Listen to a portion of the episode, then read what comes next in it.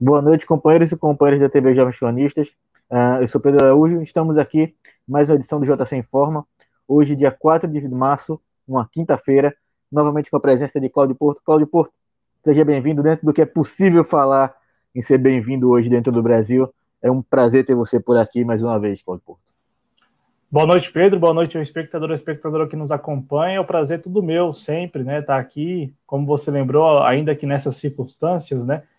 mas é sempre muito importante, pelo menos é assim que eu vejo essa participação aqui no JC Informa, com você e com o nosso público aí que sempre participa. É isso aí. A gente lembrando aqui que nem sempre é fácil a gente estar tá aqui para dar essas notícias, porque em grande parte são notícias aí que não são tão boas ao cidadão médio brasileiro, onde nós nos encaixamos. Uh, mas como o Claudio frisou aqui, é importante a gente estar tá aqui não apenas para informar o nosso espectador, as pessoas que acompanham a TV Jovens Cronistas, mas também para marcar a posição, marcar a opinião aqui dentro do debate, uh, não só o debate do, uh, do campo progressista, mas o debate jornalístico como um todo. Lembrando você que está aí, que já está chegando, que já está nos acompanhando, deixa aí seu like, uh, compartilhe o vídeo, deixar o like é muito importante, porque uh, dependendo do número de likes, o YouTube entende que esse aqui é um conteúdo bom, é um conteúdo que vale a pena a ser compartilhado e vai acabar levando esse conteúdo para outras pessoas. Então, deixar seu like é muito importante para nós aqui, para o crescimento do canal. Uh, assim como compartilhar para outras pessoas, compartilhar nas suas redes sociais, no seu grupo de WhatsApp, no grupo do Telegram, se você fizer uso do Telegram, ou qualquer outro mensageiro instantâneo que você use. Uh, e também, obviamente, você que está nos acompanhando aí, se você estiver nos acompanhando pelo Facebook, pelo Twitter, não conhece o canal Jovens Cronistas aqui no YouTube, vem para o YouTube, se inscreve no canal, uh, tem aqui embaixo na descrição as formas de apoio ao canal, seja através da vaquinha, seja através do Apoia-se, e obviamente também a chave Pix, e as, algumas contas bancárias pela onde você pode também contribuir. Uh, para aqui para a TV Jovens Cronistas, e obviamente, se você está nos assistindo, você pode contribuir através do, do ah, da mecanismo do Super Sticker e do Super Chat. E, claro, obviamente, se você estiver assistindo esse vídeo depois que ele já foi ao ar, você pode nos ajudar também através do mecanismo do aplauso. Fica aqui mais ou menos perto do título do vídeo. Você também pode nos ajudar se tornando membro do canal, que é muito importante. Mas, enfim, lembre-se que toda ajuda financeira tem que caber dentro do seu orçamento. A gente não quer em momento algum que você faça alguma loucura financeira para nos apoiar, por mais que sua ajuda financeira seja muito importante aqui para o canal. Ah, dito isso, Cláudio Porto, a gente pode começar aí as primeiras manchetes? Vamos lá, Pedro.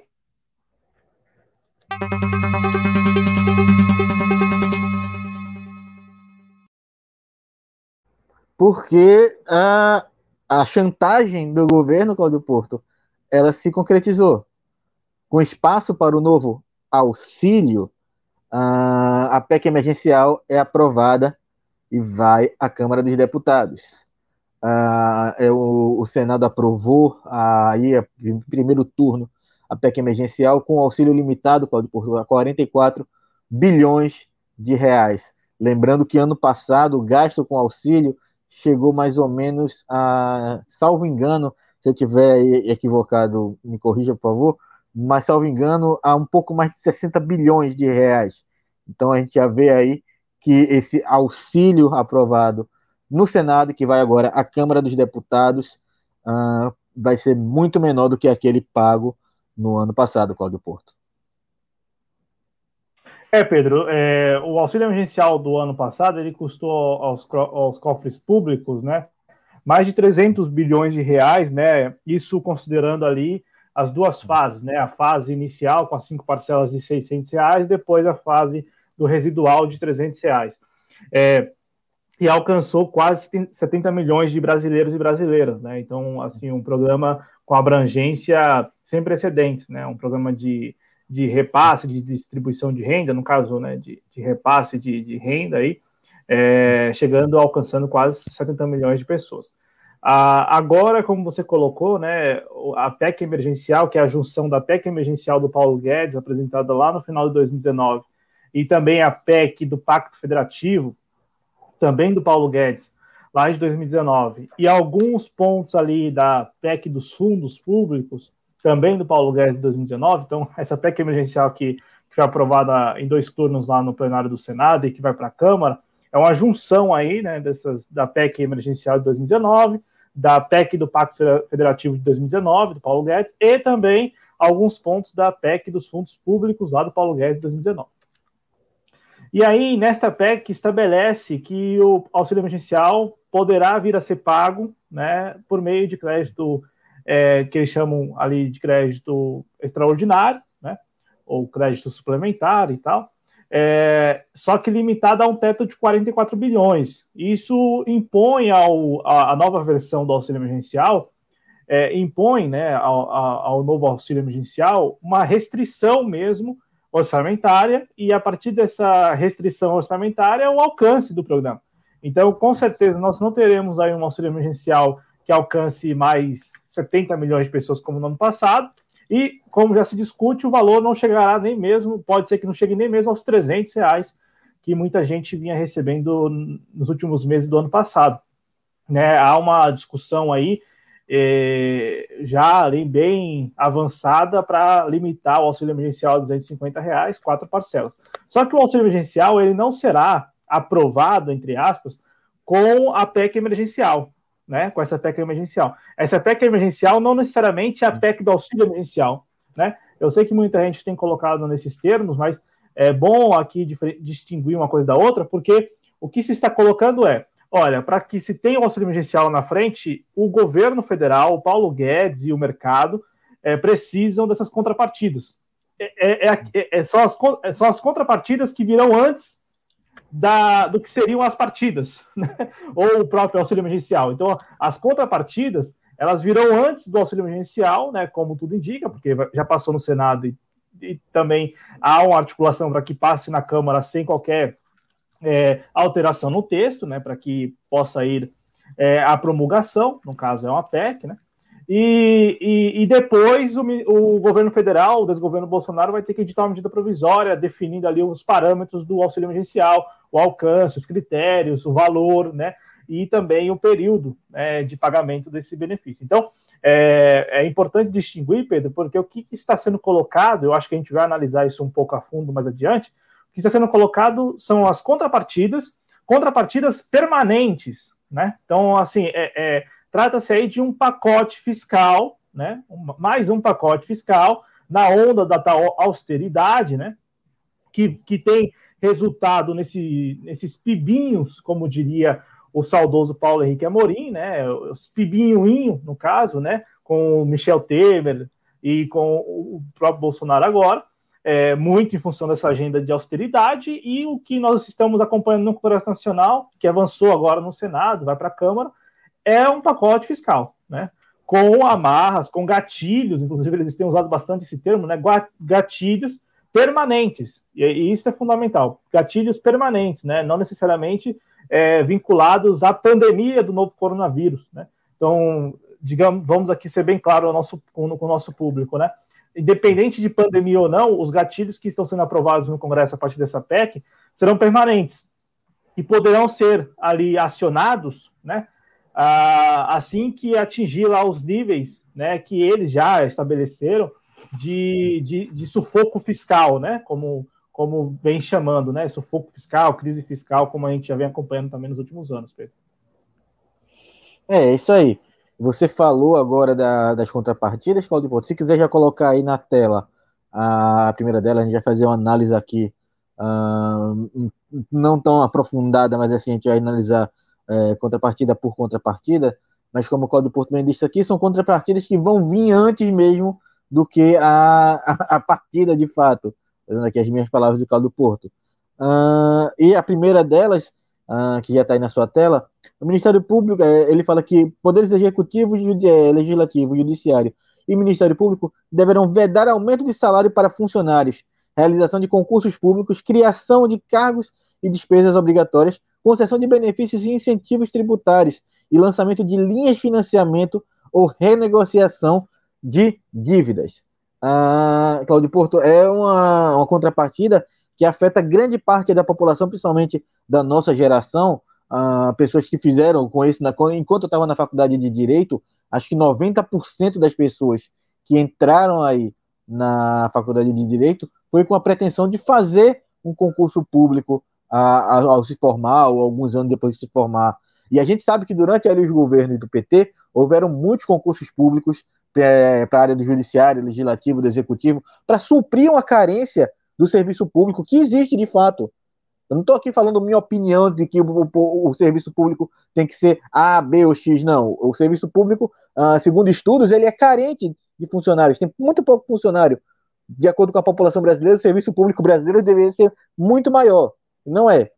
Agora, com essa ausência aí, e a gente vai vendo aí alguns poderes, algumas é, é, autarquias aí entrando em planos de demissão, uh, e mesmo muita gente se aposentando por conta do tempo, e até algumas pessoas se aposentando aí meio que às pressas para não entrar no novo regime de aposentadoria da, aprovado na contrarreforma da Previdência, a gente vai vendo um serviço público cada vez mais defasado. E segundo essa contrapartida, dessa chantagem, uh, os, uh, os, órgãos, os entes da União ali, uh, ficam vedados de fazer concurso público, entre outras medidas ali, outras vedações feitas pelo, por essa PEC emergencial, que, na minha visão, Cláudio Porto, vai prejudicar muito o serviço público brasileiro.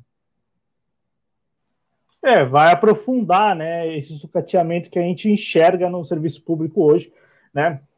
Você foi feliz em trazer aqui para nossa discussão os PDVs da vida, né, esses planos de demissão voluntária, porque a maior preocupação do, em torno dos PDVs é que eles são bem costurados, né? Então, assim, são vantajosos para os funcionários, em geral, os PDVs aí são, são vantajosos para os funcionários que estão ali ocupando aquelas funções, só que é, é, é exatamente, é exatamente vantajoso porque tem como objetivo é, impedir, primeiro, né, você conseguir demitir aqueles que, em, em tese, é, não poderiam ser demitidos, né, não poderiam ser exonerados e tal, né, que a gente está falando aí é, de servidores, né. E, e, depois não, não repõe né, aquele grupo, aquele pessoal, né, não repõe. Veja o que nós estamos acompanhando com o Banco do Brasil. Né? O PDV que foi anunciado e está sendo colocado em prática, e como a gente está colocando aqui, é, muitos dos funcionários do, do Banco do Brasil, é, alguns, né, para não falar muito, mas alguns enxergaram no PDV uma vantagem para sair do banco. Só que o maior problema não é a saída desses funcionários que por muitas vezes estão lá já há muito tempo. O maior problema é a não reposição. Né? Então, Pedro, é como você falou. Com, nós, te, nós já temos os PDVs da vida que vêm sendo colocados em prática. Né? Mas, agora, somado a, a, essa, a essa vedação, a realização de concursos, lembrando que não, não, não, não, são poucos os casos de concursos já realizados que não chamaram os, os que participaram, né? Os, os concurseiros né, os concurseiros não foram chamados, então não houve a convocação. Né? Eu, eu conheço um, um, um colega que, que passou ano passado, né, ele, ele passou em um concurso, e também na área do direito, no entanto, ele está, sendo aguardado, está né, aguardando ali ser chamado, mas sem a expectativa de que isso ocorra neste ano, ou até mesmo nos próximos anos.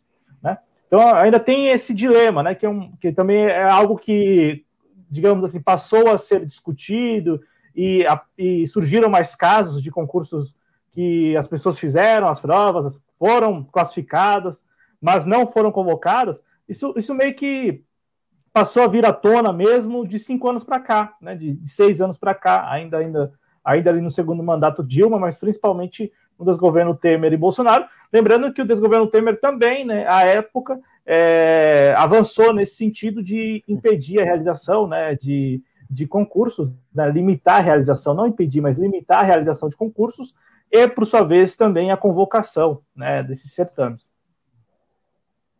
Pois é, a gente já vê aí uma grande defasagem, Cláudio, uh, no serviço público. A gente vê aí uma piora no serviço público. Uh, você entra no judiciário, já é um serviço muito moroso o judiciário já é dos três poderes, talvez seja deles o mais moroso, o mais demorado, o mais travado.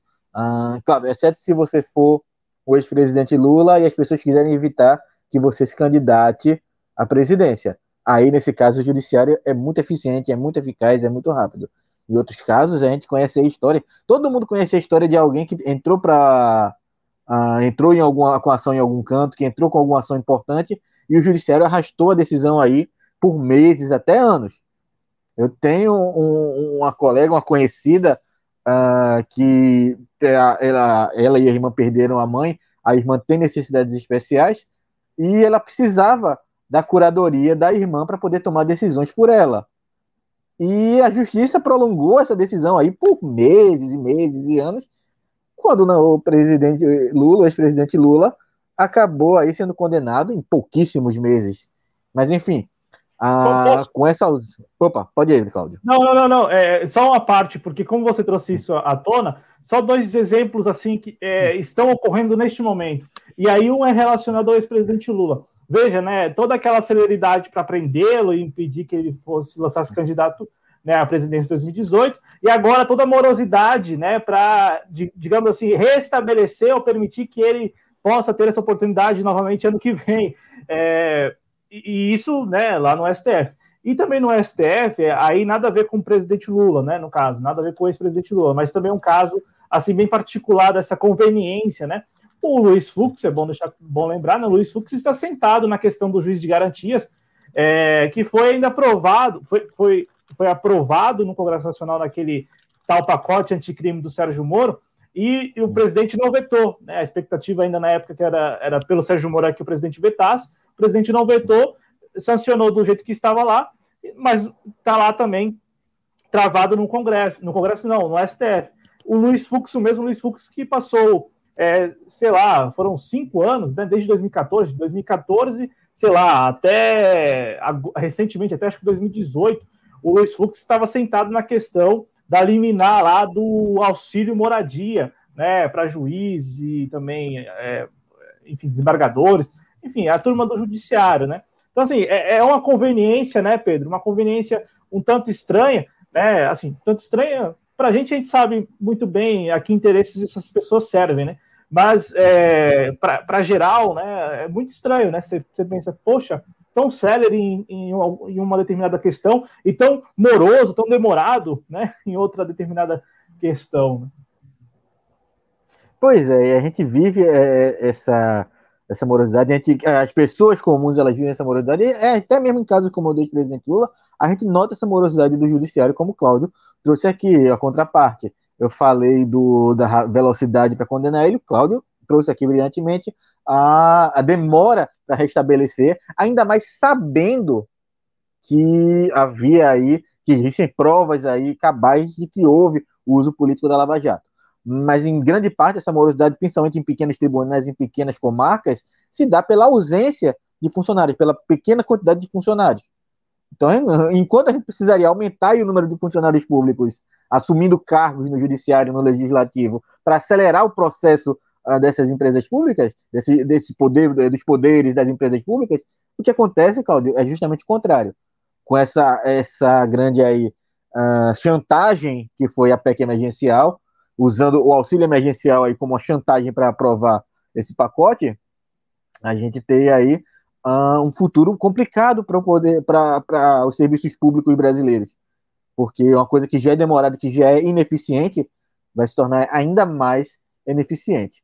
E aí, Claudio Porto, já pode colocar aí na tela a segunda contraparte do, da PEC emergencial, porque, segundo o texto, será permitido o uso de superávit financeiro de fundos públicos para amortizar a dívida pública da União, estados e municípios. Se não houver dívida a ser paga, o recurso poderá ser aplicado livremente. Mais dinheiro público ainda, Cláudio Porto, sendo usado para se entregar, para engordar mais ainda aí as contas dos bancos no Brasil, Cláudio Porto. É, eu até nem, nem voltei a tela para a gente ainda, porque hoje é quinta-feira, né? E hoje é dia de Praça Nossa no SBT, né? E o, o Senado, neste texto do, do senador Márcio Bittar, lá do MDB do Acre, ele, de alguma maneira, contou uma pequena piada, claro, uma piada daquelas muito sem graça, né, é, para o conjunto da sociedade brasileira. Qual é a piada?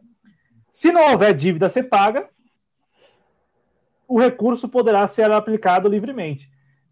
Se não houver dívida a ser paga, bom, é, é uma piada de muito mau gosto, é verdade, mas não deixa de ser uma piada, né? Eu peço a licença aqui do nosso público para falar, hoje, quinta-feira, dia de Praça é Nossa e tal, o Márcio Bittar, lá, senador do MDB do Acre, se permitiu antecipar, né, uma piada sem graça da Praça é Nossa, é, em falar que se não houver dívida.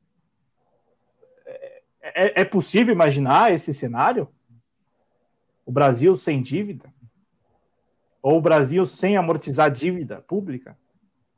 Há, há, há como imaginar esse, esse, esse momento?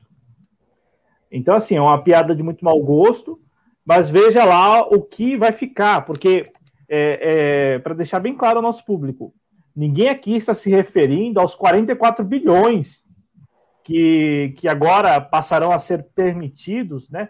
É, será permitido para usar para auxílio emergencial, como propõe lá a PEC. Até porque esses 44 bilhões, como a gente disse no começo do programa, assim, representa aí o mês do auxílio emergencial de 600 reais ou do, nos moldes que, que foi distribuído no ano passado, né? No ano passado, ali na primeira fase. É, mas vamos lá, ninguém está falando dos 44 bilhões, é porque é, é insufici é, são insuficientes e também, assim, não vai atender a muita gente. E sem contar esse delay, né? É emergencial, mas emergencial conforme a emergência dos caras, né? Ou o que eles entendem como emergência, porque nós já estamos em março, estamos aí acompanhando, né, essa questão do número mesmo de casos, de mortes, e, enfim, parece que aqui no Brasil essa questão da pandemia vai perdurar por um bom tempo ainda, né? E, e assim, é, a, ainda que haja interesses por trás, né, interesses globais e tal, ou até globalistas, enfim, como as pessoas que queiram ver, nós aqui no Brasil estamos contribuindo muito para que isso se arraste por mais tempo. Né? Então, assim, ah, é, é, é uma trama internacional e tal. Pode ser até que seja, mas veja, nós estamos contribuindo. Nós que eu digo o desgoverno federal, a forma como estamos lidando com a pandemia. A forma como estamos lidando com com a pandemia está nos, nos levando a convivê-la, conviver com a pandemia, com esse contexto caótico por mais tempo do que os outros países do mundo, né? Mas só para retomar aqui a questão da TEC, é, ninguém está aqui criticando os 44 bilhões, todos aqui concordamos na, na, na importância do auxílio emergencial e também na urgência. Então, assim, para a gente não faz o menor sentido essa tramitação também morosa, né, demorada, de um auxílio que já deveria ter sido, inclusive, prorrogado do ano passado para este ano. Era possível fazer isso, porque não fizeram? Porque não quiseram pagar mesmo, porque não querem pagar, porque não querem é, garantir às pessoas que elas possam, não, não necessariamente ficar em casa, mas que elas possam ter ali um, uma, uma espécie de respaldo financeiro para procurar emprego, para fazer o seu bico, já que estamos convivendo nessa economia precarizada.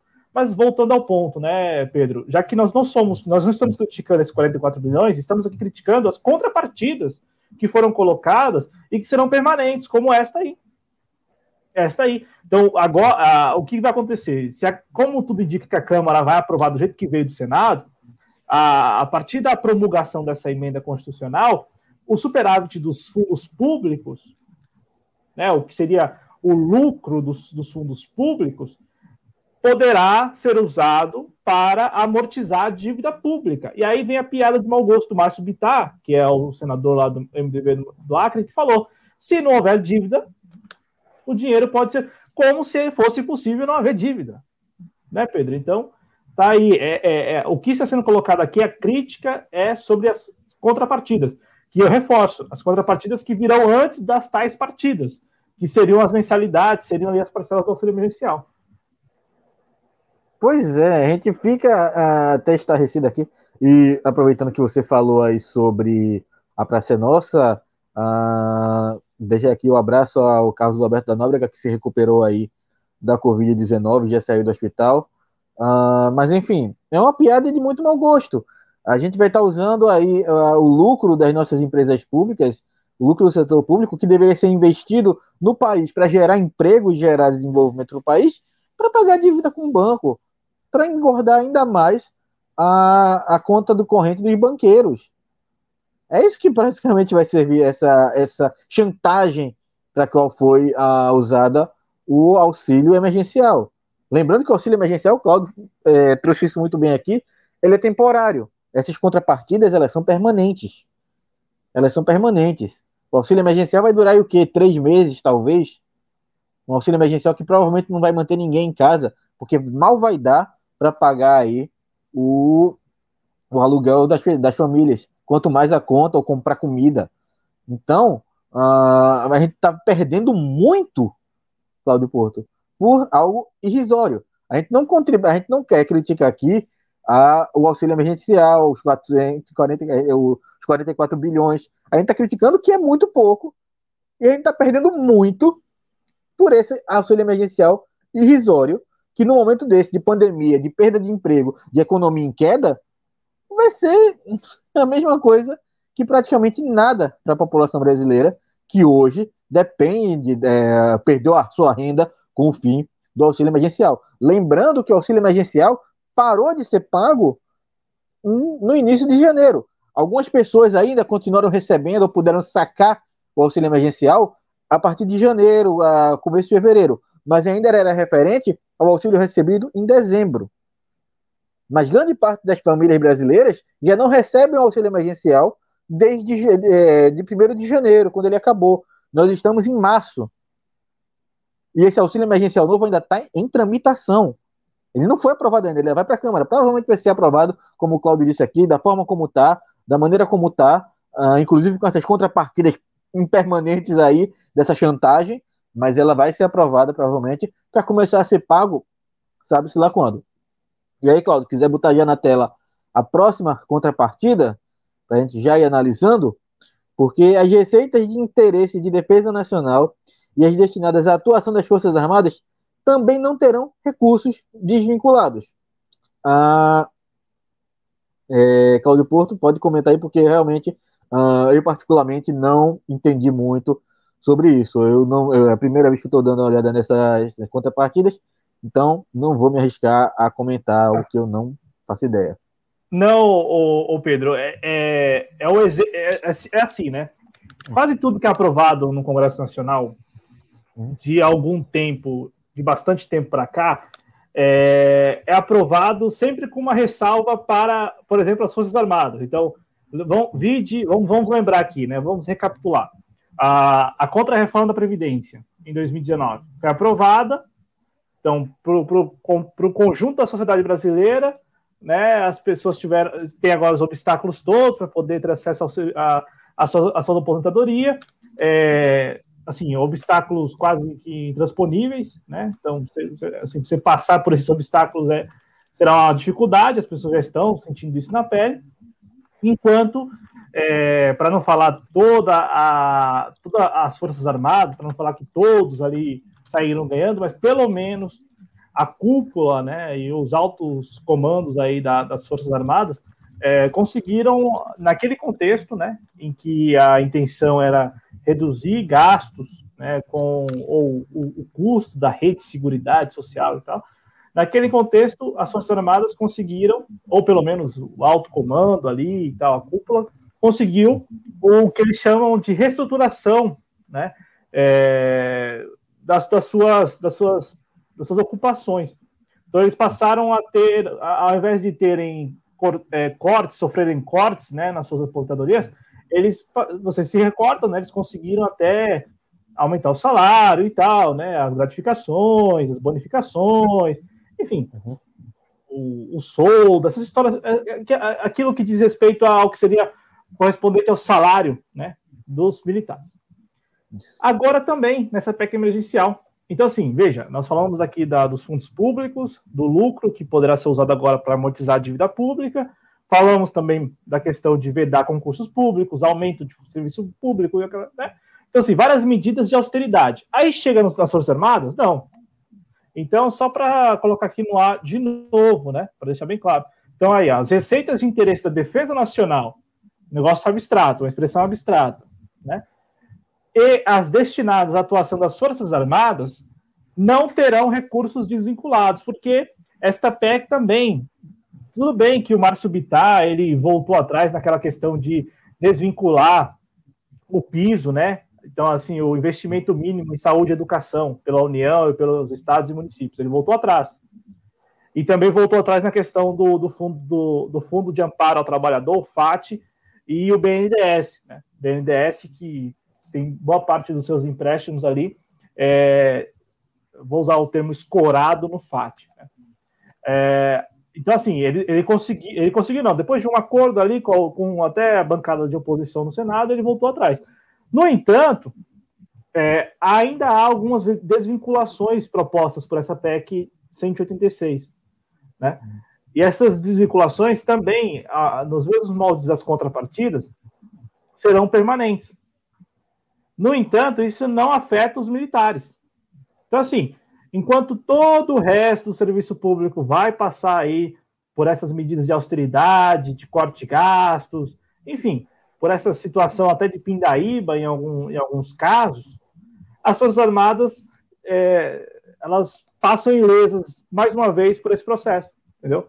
Então, é, assim, basicamente, para deixar bem claro, essa PEC não afeta em nada as Forças Armadas, né? Nada que diz respeito ao orçamento das Forças Armadas, diferente do que vai acontecer com as, autar com as autarquias, não, com os órgãos públicos, com as instituições né, financeiras, públicas, enfim, com, com todo o aparato do Estado, né?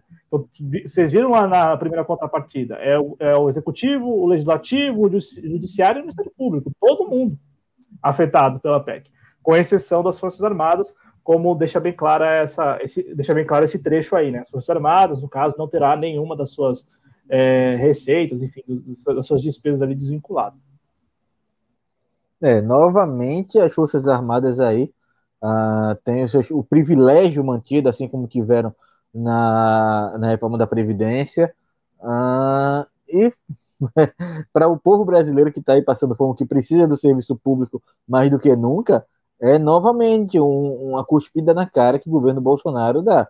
Mas aí, Claudio Porto, a gente lembra aqui de programas anteriores, quando a gente citou aqui o livro do, do Vilas Boas, é, foi para isso que a família militar se mobilizou ali já em 2016 para usarem militares da reserva para inflar as manifestações contra a ex-presidente Dilma Rousseff. E é para é manter esses privilégios aí de militares que encarecem o serviço público brasileiro, o orçamento brasileiro, que essa família militar se juntou. Ah, é uma... Agradeço até pela explicação, porque eu de fato não tinha compreendido essa, é, essa contrapartida mas fica, de, fica resta claro aí que o povo brasileiro uh, nunca foi e nunca será prioridade do governo Bolsonaro, que está mais preocupado em engordar as contas dos banqueiros e dos seus colegas militares. Uh, Claudio Porto, se já quiser passar para a próxima contrapartida que a gente tem por não, aí, ou não tem mais? Não, não, eram só essas três, Pedro. Ah. Eram só essas três. É. Mas se você me permite, já que você tocou no, lembrou do, do, do livro, que é um livro, acho que, assim, que, que, até na época a gente brincou aqui, né? Se valeria a pena ler ou, ou não. O pessoal falou, procura o pirata aí na, na, web, então acho que vale a pena também procurar tentar dar uma caçada aí, encontrar um PDF da vida. É, mas vamos lá, né? É, é, exatamente isso, né? Você tem a família militar, mas veja, a família militar não são todos os militares. é, há essa, digamos, essa discriminação, né? Então, assim, é, é, a família militar é, é composta em em boa medida, pelo, pela alta, pela, pelo alto comando, pela cúpula né, das Forças Armadas e por aqueles generais, enfim, aqueles de patentes ali, é, patentes altas e tal, que estão na reserva.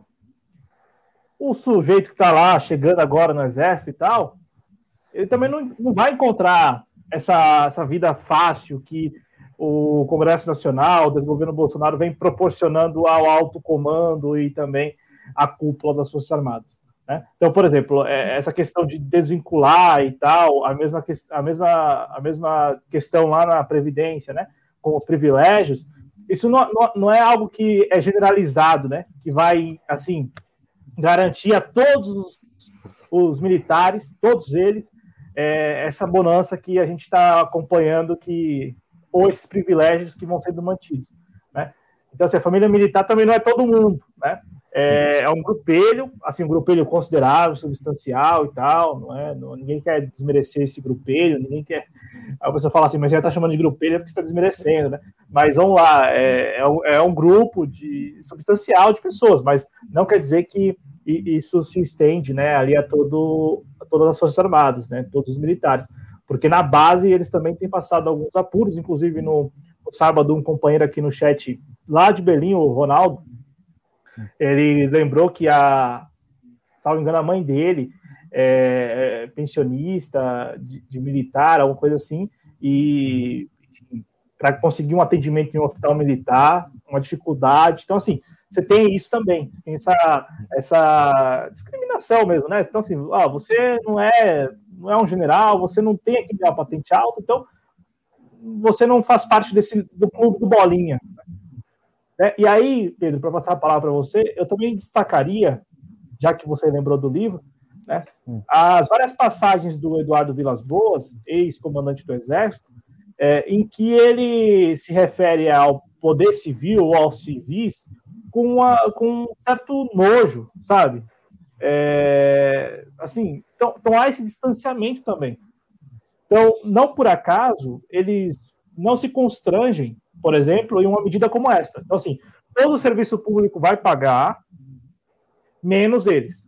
Toda a população brasileira vai pagar, como já vem pagando na, em relação à contra-reforma da Previdência, mas eles não. Então, sabe, há, há, há e, e, assim, não há constrangimento da parte deles, porque já há um entendimento de que eles são melhores, eles são superiores, entendeu?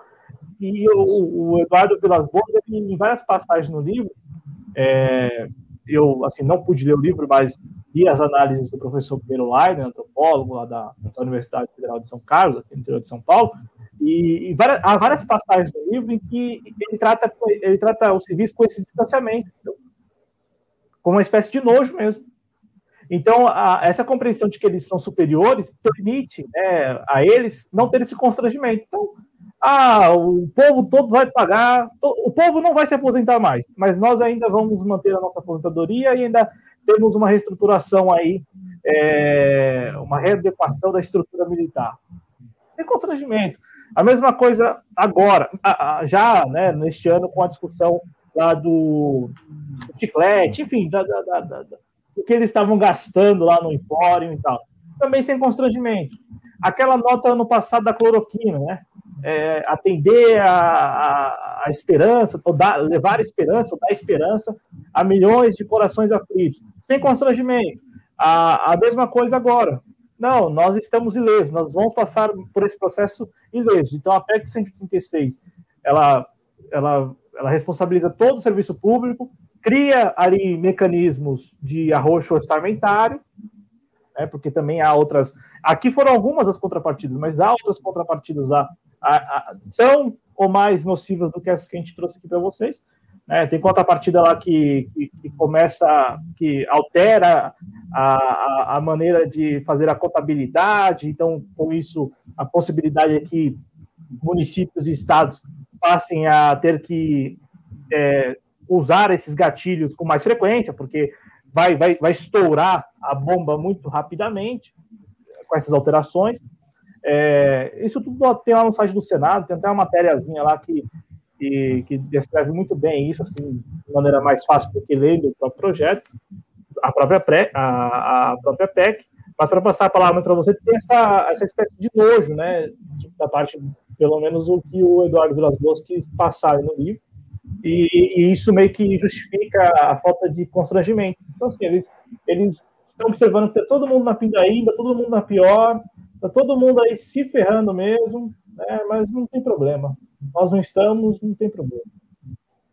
Pois é, Claudio Porto. É muito feliz essa lembrança aqui de que nem todo mundo participa do clube do leite condensado. É para realmente uma pequena parcela ali dos militares, em geral os da alta cúpula, uh, e desses grupelhos que você trouxe muito bem aqui, uh, que existem dentro do exército. O soldado raso, aquele que acabou de entrar, aquele que não faz parte desse grupelho, nem sempre vai ter essa, essa bonança toda que esses grupos maiores têm. E é essa família militar que está ali, uh, não apenas uh, sendo beneficiada pelas decisões do governo, mas também vem aí atravancando a democracia e a República Brasileira, uh, como o Claudio trouxe aqui na, quando falamos do livro do, do Vilas Boas, desde muito antes do golpe, desde muito antes do golpe, salvo engano, desde 2009 ou 2008, quando houve aquela, aquele aquela choque entre o ex-presidente Lula e o então general Augusto Heleno,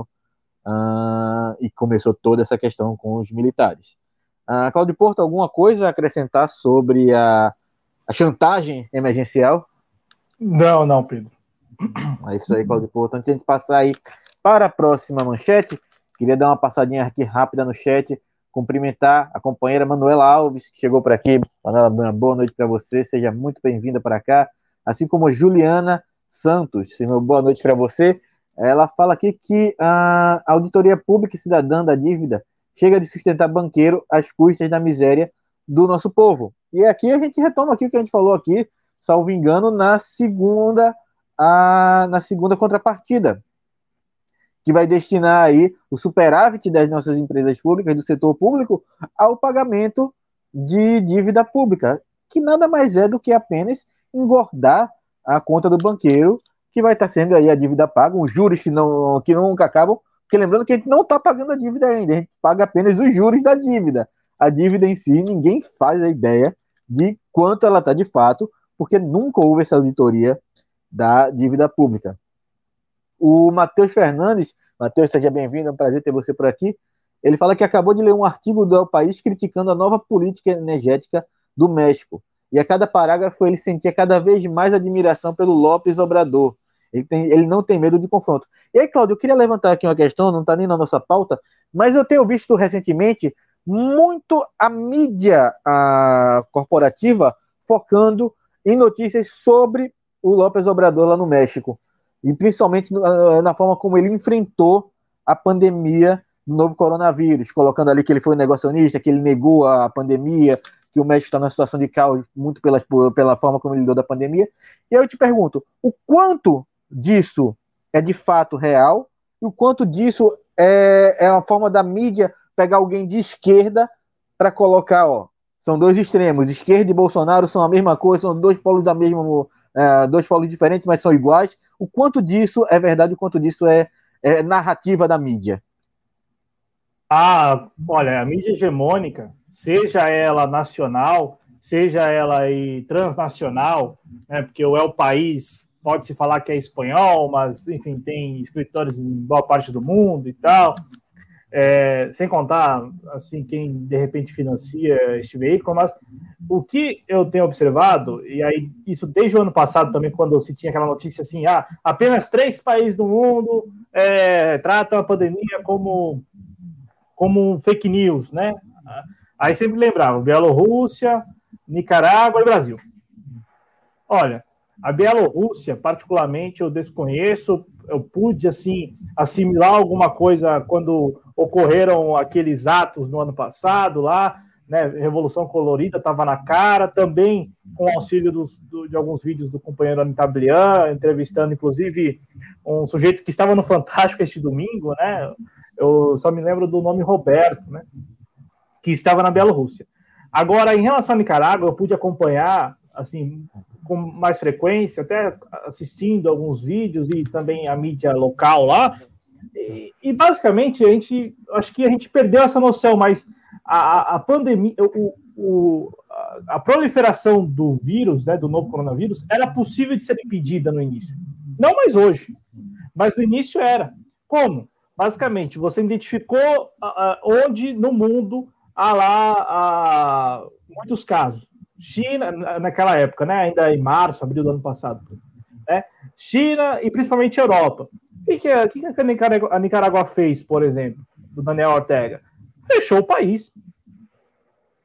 E aí, basicamente, com o país fechado, o, o, o próprio governo da Nicarágua passou a identificar os casos e isolar as pessoas e tratá-las. Né? Assim, ah, mas, pô, você está falando como se fossem 20 pessoas vivendo no país, né? Como se a população fosse de um grupo de, de pessoas, um grupo pequeno de pessoas. É, não é um grupo de pequeno de pessoas. Eu posso até dar uma olhada aqui para ver qual é a população da Nicarágua. Mas é, basicamente foi isso que aconteceu. É, a Nicarágua tem aqui 6 milhões 466 é, mil pessoas, né? Habitantes. É, bom, foi isso que o Daniel Ortega fez lá em março e abril do ano passado.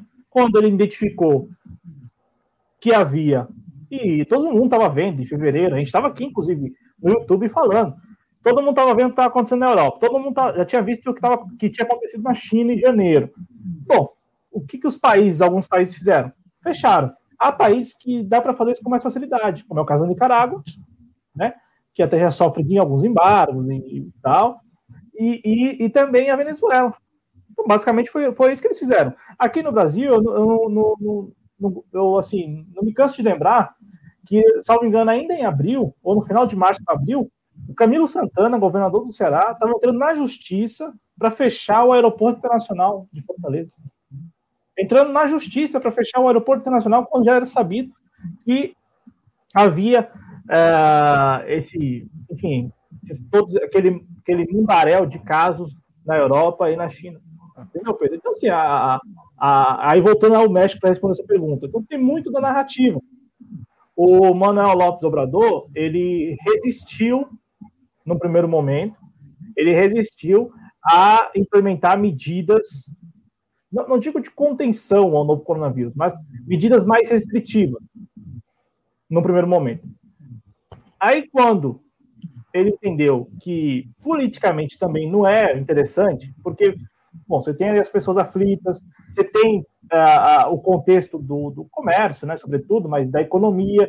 Então, assim, ele começou a adotar um, um expediente um pouco diferente. No entanto, neste momento, ele está se esforçando ao máximo para adquirir vacinas, coisa que o nosso presidente, o presidente brasileiro não está fazendo. Então, assim, colocar ele no mesmo hall de Bolsonaro, enfim, ou de qualquer outro negacionista, ainda que a gente esteja vendo aí que restam poucos é, chefes de Estado negacionistas, né? Assim, mesmo que no fundo, no fundo eles não acreditem, mas eles estão com o discurso e principalmente a prática, é, na prática, né, entendendo que, olha, é politicamente mais viável trabalhar, tentar passar por isso o mais depressa possível. É o que está fazendo Veja, Benjamin Netanyahu em Israel, é o que está fazendo agora também Manuel Lopes Obrador no México, quer passar por isso o mais depressa possível. Então, assim, quando ele viu que era preciso passar por isso o mais depressa possível, ele determinou é, medidas mais restritivas, passou a. a ele, desde o início ele tem mantido o discurso. Tudo bem que ele não usa máscara, ele, enfim, ele manteve, manteve por todo esse tempo as, as, as entrevistas coletivas né, que ele realiza de manhã e à tarde e tal. Enfim, ele manteve lá é, tudo funcionando. Ah, agora, no discurso e também na prática neste momento, está comprando vacina, firmou um convênio com a, com a Argentina, né, para fazer essa, a Argentina fazendo essa ponte para aquisição de vacinas por parte do México. Então, assim, tem muito da narrativa mesmo, da narrativa da mídia hegemônica global, né, sobretudo da mídia hegemônica ocidental. Né. Acho que tem muito da mídia da, da, da narrativa, viu, Pedro? Tem muito da narrativa. E é uma tentativa, como você colocou, também de meio que colocar um, um, um que seria um, um chefe de Estado mais à esquerda, né? É, como um contraponto para falar que ambos os lados aí tem gente que nega a pandemia, aquela história. Até porque não teria como, neste caso, colocar, usar o Nicolás Maduro como exemplo, porque desde o início, Nicolás Maduro, talvez mais é, ligeiro do que o Manuel Lopes Obrador, ele entendeu o papel da, da pandemia para a Venezuela nesse sentido. Então, assim, rapidamente ele atuou, rapidamente ele inclusive quis dar uma barganhada com isso, né, tentando é, e assim, a barganhada que ele sabia que não ia acontecer, né, quando o Nicolás Maduro pediu ao FMI um financiamento, né, uma linha de crédito lá para poder financiar o aparato de saúde da Venezuela. Ele sabia que não ia rolar, mas, bom, basicamente ele expôs que há muita hipocrisia, né? Então o FMI falou: não, é, mesmo no contexto de pandemia, mesmo com pessoas morrendo, mesmo com, enfim, as pessoas super aflitas, o FMI falou: não, para a Venezuela não tem como emprestar dinheiro. E ele sabia que não ia emprestar, mas pelo menos expôs né, essa hipocrisia que existe aí em torno dos, dos organismos internacionais. É, a gente lembra aqui, a gente chegou a falar logo nas primeiras edições aqui do Informa sobre as formas como a Venezuela vinha lidando com a pandemia do novo coronavírus uh, e com as formas como ele tinha adotado para impedir esse vírus, a, a, circulação do vírus. E a Venezuela aqui é um dos países que menos teve mortes na América do Sul, salvo engano. Uh, a gente tem exemplo de Cuba também, que apesar do embargo econômico teve uma quantidade de mortes muito pequena, muito por conta da, da, da, das medidas tomadas pelo governo, mas também pelo comprometimento da população em cumprir essas medidas. Uh, e aí a gente tem exemplo, acho que é, é, a gente chega no consenso de que a narrativa é justamente para tentar pegar dois líderes de polos opostos e tentar colocá-los como iguais, sendo que nós temos aí exemplos de líderes de esquerda que levaram a pandemia a sério e que uh, tiveram de tudo para salvar a sua população. Uh, queria cumprimentar também, Claudio, o companheiro Márcio Caraço, do canal Márcio Caraço Agora. Márcio, seja bem-vindo. Uh, lembrando que o canal Márcio Caraço Agora é parceiro aqui da TV Jovens Tronistas, assim como o Leandro Ferrari, que é agora faz parte aqui da família Jovens Tronistas. Inclusive, recomendo para vocês aí o vídeo, muito além, além do Eurocentrismo, que foi ao ar no dia de ontem, salve. Foi, foi ontem, não foi, Cláudio? Foi, foi sim, foi ontem. O programa foi ao ar ontem, recomendo a vocês, terminando essa live aqui, procurem aí o vídeo que o Cláudio apresentou ontem com o companheiro Leandro Ferrari, está muito bom, conteúdo de muita qualidade, vale muito a pena assistir. Uh, e o, o, companheiro Fernando Ferrari ele chega a falar aqui, Cláudio, que é, de uma série de fundos uh, que serão federais incluídos das ressalvas e poderão manter receitas orçamentárias uh, reservadas para eles. E a grande parte aí desses fundos são fundos ligados à segurança nacional mesmo, uh, e alguns aí para é, economia cafeeira, Fundo de Defesa da Economia Cafeeira, Fundo Nacional de Desenvolvimento Científico e Tecnológico, e enfim, tem aí uma lista, você que está nos acompanhando pelo chat, pode aí acompanhar o que o, o companheiro Leandro Ferrari trouxe uh, nessa informação. Uh, cumprimentar também a Viviane Araújo, chegou por aqui. Viviane, seja muito bem-vinda, é um prazer ter você aqui do nosso lado. Assim como o Paulo Sérgio, que também vem chegando por aqui, meu boa noite para você. Uh, o companheiro Fernando Gregório da Silva também chegou por aqui. Fernando, muito prazer ter você por aqui mais uma vez, seja muito bem-vindo. E como o Fernando já disse aí, você que está nos assistindo, já deixe seu like aí, nos ajude a aumentar o nosso número de likes. Quanto mais like você der, mais o YouTube vai entender que esse conteúdo é um conteúdo de qualidade e que ele vai ser recomendado para mais pessoas. E assim você pode ajudar a TV Jovens Cronistas a aumentar o seu alcance e, consequentemente, seu número de visualizações e o número de participantes inscritos aqui no canal. Uh, Cláudio Porto, a gente segue agora para a próxima manchete, porque Uh, muito se fala aí, principalmente nos campos de esquerda, uh, sobre a popularidade, a queda da popularidade do presidente Bolsonaro. Ele aparece aí com abaixo de 30% e tem o evangelho como a principal base.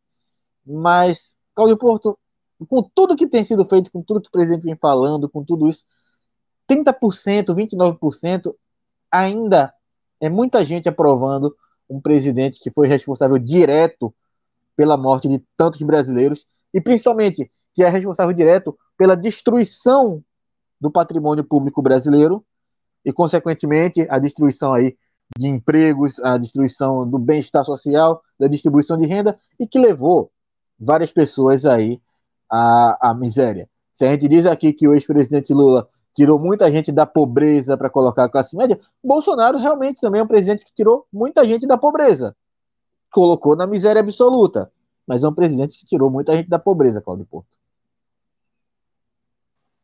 É, e um, e um presidente que, assim, é popular. Ah, mas, bom, uma perua leva todos os apoiadores dele para aquelas cidades onde ele vai, para aqueles eventos. Será mesmo? No dia a dia, você que está me assistindo, você que está nos assistindo aqui, no dia a dia, você lida com mais pessoas que simpatizam né, com o desgoverno Bolsonaro ou que tem alguma oposição, ainda que mínima, mas tem alguma oposição. Eu falo com quem você lida no seu dia a dia, no trabalho, enfim, sei lá. Ou você, de repente, está no terminal de ônibus, tal, você escuta uma conversa lá, essas pessoas geralmente estão falando bem ou mal do governo. É, então, então, assim, minha impressão é que corresponde, né? Agora, eu gostaria de, assim, levar essa discussão para um caminho que me parece até mais razoável, Pedro, que é o seguinte: será que este apoio vai garantir, garante por si só a renovação de mandato ao presidente Bolsonaro? E aí eu diria que não. E não porque seria insuficiente, porque não é insuficiente. Bom, quem está quem tá, quem tá colocado aí para ser candidato ano que vem? Quem? O presidente Bolsonaro. Todos os outros é, enfim, ainda especulação, inclusive especulando um monte de gente, né? Agora é Mandetta, Hoje foi o dia da, do Mandetta e da Luiz Trajano. Né, hoje foi o dia da, do Mandetta, do, do Luiz Henrique Mandetta, pelo DEM, e a Luísa Trajano pelo PSB. Hoje, né, quinta-feira, 4 do 3. Amanhã eu não sei quem serão os especulados. Mas, enfim, é uma, um, um monte de especulação. Então, assim, o único que está colocado é o presidente Bolsonaro. E aí eu chamo a atenção do nosso público que eu, não é que seja suficiente. Não, não é suficiente. 30%, 28%, não é suficiente. Mas a gente tem que lembrar que a eleição presidencial, ou todas as eleições aqui no Brasil, né, mas sobretudo a presidencial, ela sofre influência de todos os cantos. Tem a influência do poder econômico, e claro que tem também os interesses geopolíticos. E se a gente aqui colocar, pesar, né, colocar na balança o xadrez geopolítico global hoje, em que você tem China, Estados Unidos e Rússia, né? São os três principais atores, as três, as três peças mais importantes do tabuleiro geopolítico atualmente. Bom, quem esses atores quer que seja o próximo presidente da República Federativa do Brasil? E aí, podemos aqui discutir se colocar nesses termos é equivocado ou não. Né? Quais termos?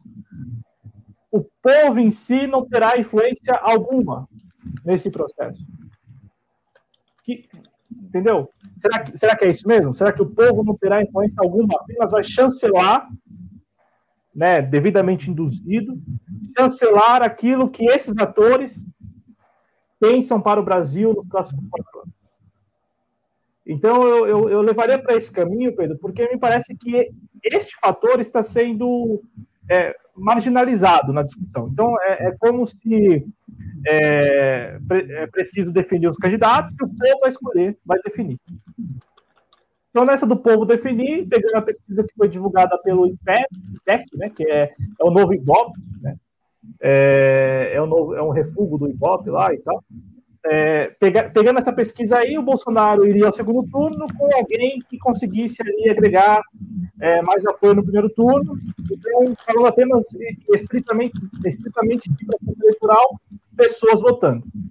Então, campanha eleitoral, é, a, a, a, a, força do discurso, e, e só isso, enfim, e é isso considerando esses, esses interesses que, que vêm de fora, são interesses que a princípio são difusos, então, China tem seus interesses, Rússia tem seus interesses, e Estados Unidos tem lá seus interesses. Então, é, me parece que é, é, isso tem sido marginalizado na discussão e, e, na minha avaliação, é o, é o que vai, de fato, definir o próximo presidente da República Federativa do Brasil. Não necessariamente o que nós aqui desejamos, o que nós aqui defendemos, o que milhões de brasileiros acreditam que defendem. E isso vale também, na minha avaliação, vale também para os bolsonaristas, que acreditam fielmente que tem força suficiente para reeleger o presidente Bolsonaro, o presidente. Isso não, não quer dizer que a junta que desgoverna o Brasil não vai seguir. Não, eu até gosto de dar nomes aqui. Se um Hulk, é óbvio essa leitura, né? Mas se, é, é óbvio essa leitura. Se o Hulk ganha, se a Luísa Trajano vai e leva, se o Mandetta vai e leva, enfim, todos esses que estão sendo colocados, o Dória, né, o Leite, enfim, todos esses que estão sendo colocados, se eles levam, a junta que atualmente desgoverna o Brasil vai seguir.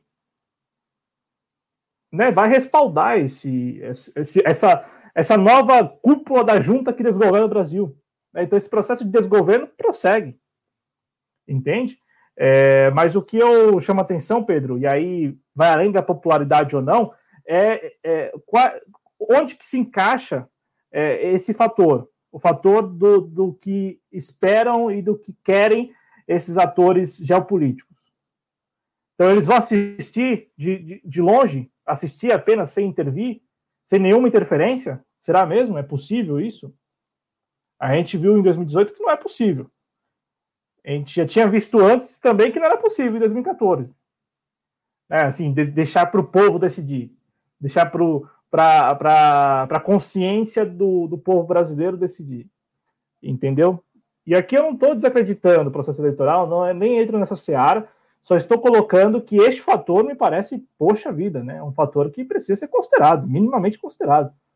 O que querem Estados Unidos, Rússia e China para o Brasil nos próximos quatro anos? Ou é assim? Vamos aqui votar, definir, vamos, enfim, defender um candidato, o outro defende outro candidato. Há, o debate de ideias, debate de programa, de governo e leva. Assim, tão orgânico, tão tão bonitinho? Não sei. Eu então, Pedro, a popularidade dele ainda é, é alta, é verdade, só que eu chamo atenção para isso, porque eu já ouvi de bolsonarista que, ah, por mim, eu até a gente eu, eu, eu ouço com frequência isso, né? Por mim, e é, e é sincero esse sentimento dessa pessoa. Por mim, esse cara fica 30 anos lá. É o sentimento da pessoa. É um sentimento, assim, sincero. A pessoa fala isso com muita sinceridade Claro, ela está ali lastreada por tudo que ela vem assistindo no WhatsApp, vem lendo, enfim. Né?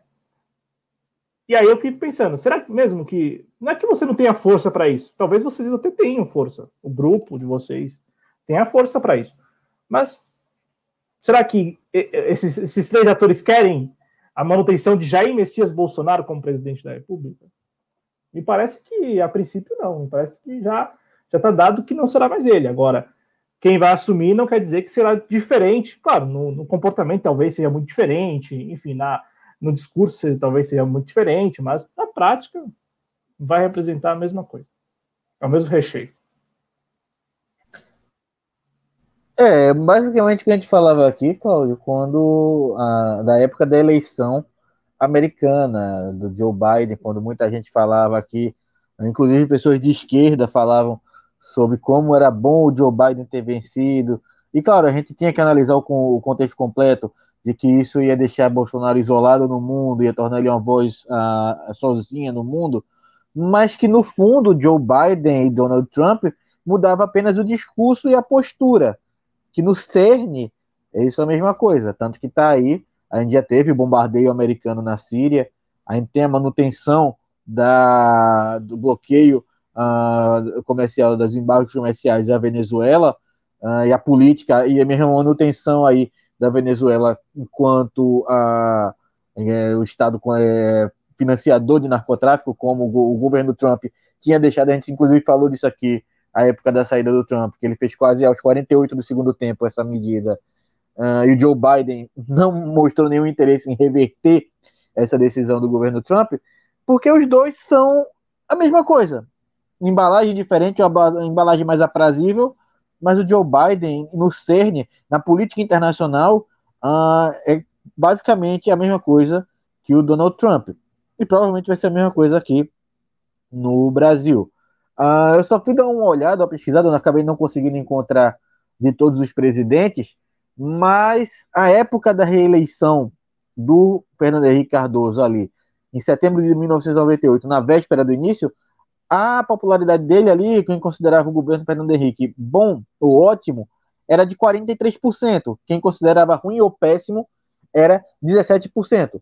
Talvez a chave aí para mostrar aí que é, o, esses atores internacionais não vão querer renovar o governo Bolsonaro, talvez esteja muito na rejeição dele e principalmente no que podem esperar do Bolsonaro para tocar em frente os projetos que esses atores internacionais tem aqui para o Brasil. Se ele vai ter essa capacidade, se ele vai ter aí a, o apoio suficiente. Claro que hoje ele tem o Centrão ao lado dele, mas ele vai continuar tendo o Centrão a partir de 2022? Ou o Centrão vai querer aí tirar a, o dele fora, vai querer tomar uma outra decisão, vai querer tomar outro rumo e se desligar do bolsonarismo, porque talvez venha aí, talvez entenda, venha entender que uh, ah, o bolsonarismo e o Jair Bolsonaro não são interessantes para os interesses dele. E é esse tipo de, uh, de análise, esse tipo de situação que a gente tem que é, tentar ver aqui, não apenas analisar o número cru. Claro que, diante de tudo que a gente vem vendo o Bolsonaro fazendo aí, né, Cláudio, do que ele vem falando durante a pandemia, da forma insensível como ele vem tratando a morte de, nossos, é, de brasileiros e brasileiras no país, se esperava que ele tivesse com uma popularidade muito menor do que isso, muito menor do que isso. Talvez em qualquer lugar do mundo aí, um presidente que fala as barbaridades que Bolsonaro falou durante a pandemia, estivesse aí com seus 2, 3%. Michel Temer, com muito menos do que isso, terminou aí com quase nada de popularidade o governo dele, em apenas dois anos. Mas não estou dizendo aqui que o Temer é melhor que Bolsonaro. É aquela mesma história, são embalagens diferentes para o mesmo produto. Mas uh, o Temer, por menos do que o Bolsonaro fez, por menos do que o Bolsonaro tem feito aí, uh, inclusive em termos de corrupção, a gente vem falando aqui é, reiteradamente da corrupção dentro do governo, da família Bolsonaro, uh, ainda assim a popularidade dele se mantém ali sempre na casa dos 29%, 30%, não baixa muito disso. E claro que isso passa muito pelo apoio dos evangélicos, mas como o Claudio trouxe aqui, nem todo mundo que apoia o Bolsonaro é evangélico de fato. Tem muita gente comum, tem muita gente que ah, não é aquele é, bolsonarista, não é só aquele bolsonarista raiz que está ali todo dia xingando você e falando isso e aquilo, que tem que fuzilar petralhada. Não. Bolsonarista é aquele cara que você com, é, da padaria que você conversa, que você é, conversa sobre futebol, você debate futebol, e aquele cara muito engraçado, aquele cara muito divertido, ele é bolsonarista às vezes também. Então a gente tem que ver que é, quem, no geral, ainda apoia. A aprovação do presidente Bolsonaro ainda é muito alta. Por mais que a rejeição esteja mais alta do que a aprovação, a aprovação ainda é muito alta. A Cláudio Porto, alguma coisa a acrescentar? Só, só um parênteses: o Michel Temer não tinha a, a legitimidade do voto, né? Que é, que é para muita gente o fundamental nessa história toda. Então, essa é a diferença, né? Então, assim, todo mundo, todo mundo, inclusive o Bolsonaro, era contra, né? Se, se colocava a oposição do Michel Temer. Só que, como Bolsonaro é picareta, né? Oportunista, ele, enfim, naquele momento ele soube aproveitar disso. Aí assumiu, né, mudou a versão. Vamos lembrar, era contra, contra a reforma da Previdência, passou a ser a favor da contra a reforma da Previdência. Então, assim, ele é oportunista, né, de longa data. Mas é só esse parêntese, né? O Michel Temer meio que ele era. Ele tinha. sofreu a oposição de todo mundo. Né? Aí, com a eleição do presidente Bolsonaro, você tem esse grupo rachado.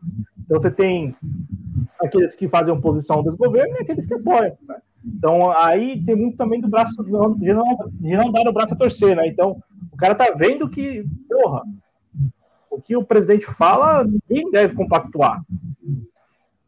Ninguém. Sabe? Ninguém deveria compactuar com o que ele fala. Mas tem gente que faz tudo para defendê-lo. Eu, eu falo isso porque, meu, ele vem falando em relação aos compatriotas que faleceram por Covid-19, tá boa. Sabe? É, exatamente, é pesado. Uh, e só ressalvando aqui que as pessoas que fizeram grande parte da oposição ao Michel Temer foram aqueles que estavam ali ao lado dele uh, assumindo, na época que ele assumiu o mandato ali, uh, que ele engasgou e parecia que ele estava sendo possuído pelo demônio durante a, a posse, mas grande parte pessoas que passaram a fazer oposição ao Michel Temer são aquelas que estavam ali ao lado dele durante, no momento da posse. E grande parte hoje, uh, por mais que seja um apoio disfarçado, também apoia as medidas do governo Bolsonaro. Mas, reforçando aqui o que o Claudio disse, ninguém deveria apoiar o que o Bolsonaro disse, que o Congresso quer apoiar porque o Congresso ele é venal, ele é mascarado, ele está ali apenas para cumprir os próprios objetivos da, dos grupos ali do Centrão, ele está ali, o Centrão ele atende apenas aos próprios interesses, não interesse da população, mas a população em si, a população normal, ninguém deveria aí apoiar uh, o que é dito pelo Bolsonaro, principalmente porque a gente está vendo aí todo dia muita gente morrendo, uh, e a gente tinha que ter um pouquinho mais de compaixão, já que o presidente não está tendo. Antes da gente passar, Claudio, para a próxima manchete, queria dar uma passada aqui no chat só para cumprimentar o companheiro Jos, Jonisvaldo Castanho Proferes, ele é de Londrina, Paraná. Jonisvaldo, é um prazer ter você por aqui, seja muito bem-vindo. Uh, e o Matheus, ele lembra que o Exército está cuidando das urnas. Eu não chego a acreditar, não, não, não compactuo com nenhuma tese de uh, a alteração das urnas, de modificação das urnas. Eu prefiro acreditar, as urnas são seguras, são mecanismos seguros. Uh, Bolsonaro, se ele realmente chegar a dar um golpe, talvez ele use até dessa narrativa de que as urnas foram fraudadas, ele é o verdadeiro vencedor e por isso vai dar um golpe. Mas ele não vai aí fraudar urnas para continuar no poder. Ele talvez use o discurso das urnas fraudadas para tentar um golpe. Sei lá. Não tenho como prever o futuro. Mas eu ainda acredito na idoneidade das urnas e do, uh, da, do processo eleitoral brasileiro. É imperfeito, é, tem que ser aprimorado. Mas eu ainda acredito na idoneidade do processo eleitoral brasileiro, Cláudio. É, e o, os militares, de fato, né, estão cuidando das urnas, assim como também ocorre no Chile, né, eu estava zapeando, como falam, né, é zapeando? É, tava, é, mudando, de canal, é, tava mudando, mudando, de canal, né, então, a, aí eu vi o Henrique, o Henrique Pinheiro, o Sebastião Pinheiro, né, presidente do Chile, dando uma entrevista lá para um canal, canal 13, não, não aqui no Brasil, né, na TV chilena, e aí eu parei para escutar um pouquinho e tal, né? Porque, assim, é, é, muito difícil você, você ver um presidente da República ainda é um programa de televisão, né? Ainda mais em meio à pandemia do novo coronavírus. Então, todo mundo faz remotamente, sei lá, videoconferência. E ele foi no estúdio e tal. E ele estava falando da, do plebiscito, né? Que ah, vai ser, ainda vai ser votado agora, no dia, no dia 11 de abril. Se não me engano, é dia 11 de abril. E aí lá, para até compartilhar isso com o Matheus, e aí lá, o que acontece? Eles, como, como são muitos pontos que as pessoas devem votar, parece que são mais de 70 pontos, então assim, as pessoas não teriam tempo de fazer isso só no domingo. Aí eles estão pensando em fazer isso no sábado e no domingo. Então o processo começa no sábado e termina no domingo. Por que eu estou chamando a atenção do nosso público para isso? Porque, veja, não faz o menor sentido você manter essas urnas. E aí quem vai cuidar das urnas? As Forças Armadas chilenas é, as Forças Armadas chilenas com cuidar das urnas lá na noite de sábado para domingo, para que ninguém viole, para que não, não, não, haja nenhuma irregularidade. Falei, poxa, nossa, é híbrido assim o negócio? Como isso funciona? Eu, estou aqui levantando suspeita, é isso, Pedro, porque, na boa, não faz o menor sentido, não tem o menor cabimento. Como que você vai garantir a, a lisura do processo? Né, mantendo as urnas ali, ainda, ah, vou, vou falar que as urnas estão fechadas, mas, pô, e se um chileno, um chileno não acredita nessa versão? E aí? E se um chileno tem razão? Porque, pô, quem garante que essas urnas estão, de fato, serão né, vedadas e tal? Só que isso está em discussão ainda no Chile, tá? Está discussão ainda. Pelo que eu estava vendo lá, isso ainda precisava passar e tal, pela Assembleia deles lá. Mas assim, só comparando, né? Mal ou mal comparando, não sei. Mas sabe esse negócio do domínio das Forças Armadas, Forças Armadas como a instituição mais nobre, mais é, correta, né? essa história ela não é restrita, né? não se restringe ao Brasil, né? não é uma, um privilégio brasileiro. Né? Não, e a gente já viu aqui muito no Brasil, principalmente pelo que a gente analisou hoje, que as Forças Armadas não são nem um pouco íntegras, assim, pelo menos na cúpula, na alta cúpula, não estou falando ali do baixo clero, do soldado raso, mas a alta cúpula a gente já provou aqui por A mais B que não é nem um pouco lisa, nem um pouco íntegra do ponto de vista ético.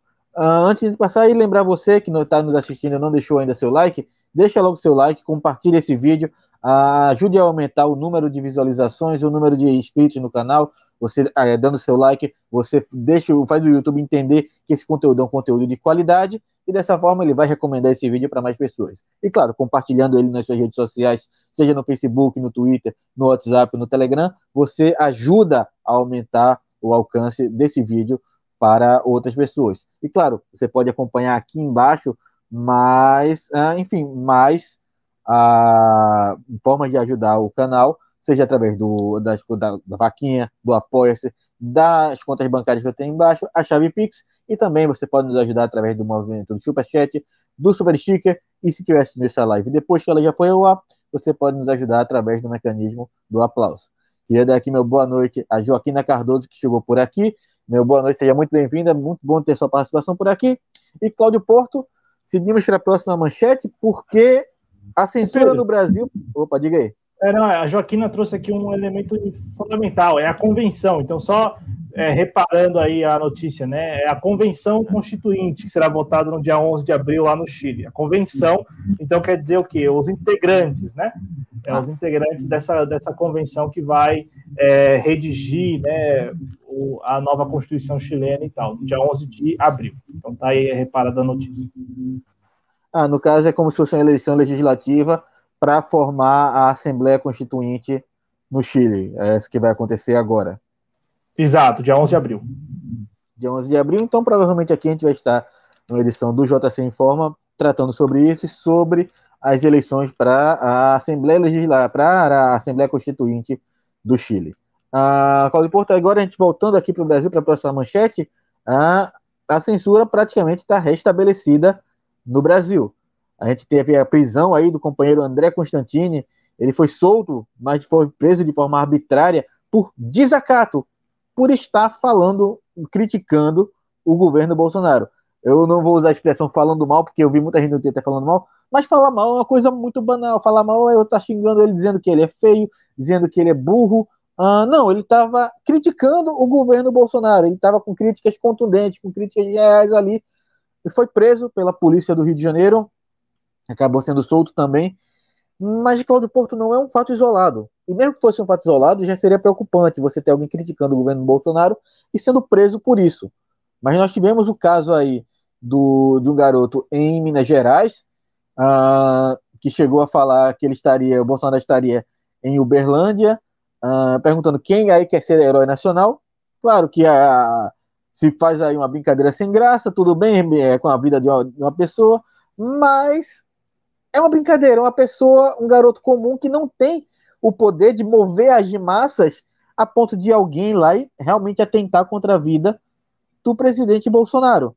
E ele está aí com. Foi preso, os pais foram à delegacia, não sei se de fato eles foram, se ele foi solto já.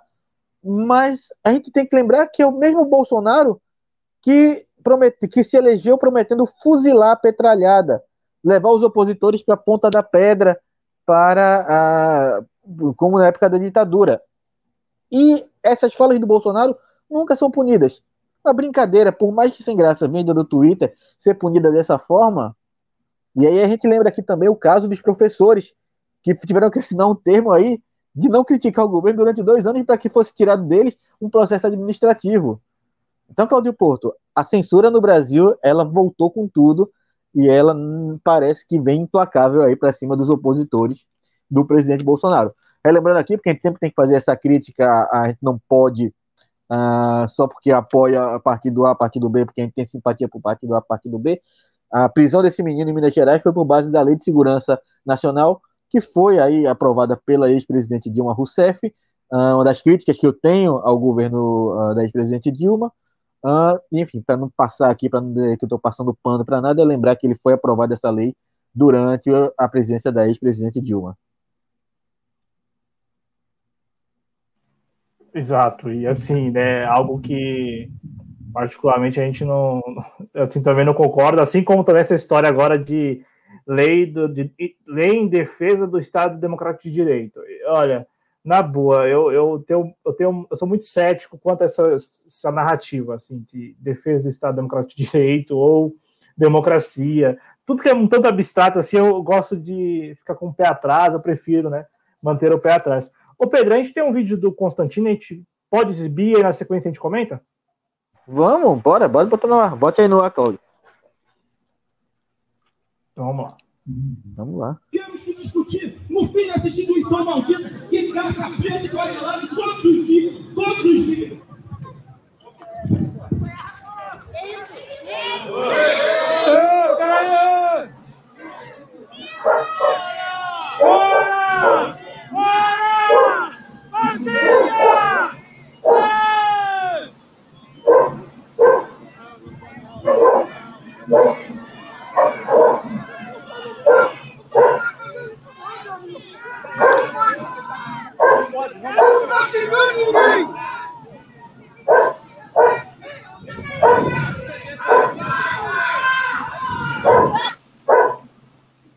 Bom, bom, Pedro, aí é o momento exato em que o André Constantino é preso. É, eu assisti ao vídeo e assim, o, o, discurso, assim, na boa, o discurso não acho que não cabe quem quiser entrar nesse, assim, nesse mérito, mas acho que não faz o menor sentido discutir o discurso, porque a, a, aqui neste canal, o próprio André Constantino esteve aqui uma vez no Clube da Esquerda, o companheiro Almir Felite, aqui de São Paulo, esteve aqui neste canal, e tantos outros companheiros estiveram neste canal e tantos outros canais aqui no YouTube, e sempre, claro, não usaram esses termos talvez, mas sempre colocaram a importância de se acabar com a polícia militar, né, do jeito que ela está estruturada e tal. Então, assim, essa, essa pauta do fim da polícia militar, né, é muito presente nos atos de rua, e sabe, nunca levou ninguém à prisão. No entanto, o que me parece é o seguinte: ele estava ali na rua, né, com, discursando, e um policial, um policial, ou um grupo, grupelho, para usar o termo de novo, grupelho de policiais, falou o seguinte: ó, vamos acabar com isso aí, porque tem pessoas aqui comuns passando, de repente essas pessoas comuns podem, de repente, sei lá, se sentir atraídas por esse discurso. Porque é um discurso que traz muita verdade. Ué, ele vive lá no Rio de Janeiro, ele é do Movimento Nacional das Favelas. Então, é um sujeito que, que está presente no dia a dia da comunidade das favelas né, do Rio de Janeiro.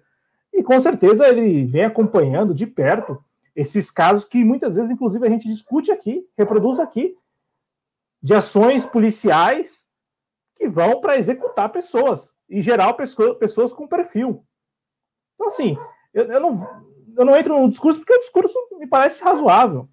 Assim, que ele estava falando, acabar com essa instituição maldita e tal. Não, na boa, eu não entro no, no mérito do discurso porque, assim, o que nós temos de casos, e não, não, assim, não lá atrás, são casos recentes, é de uma polícia, sim, que mata, sobretudo no Rio de Janeiro, atira para matar, de qualquer jeito, e tem vitimado muita gente inocente. Veja, veja, não, não encontraram ainda aqueles três meninos da Baixada Fluminense.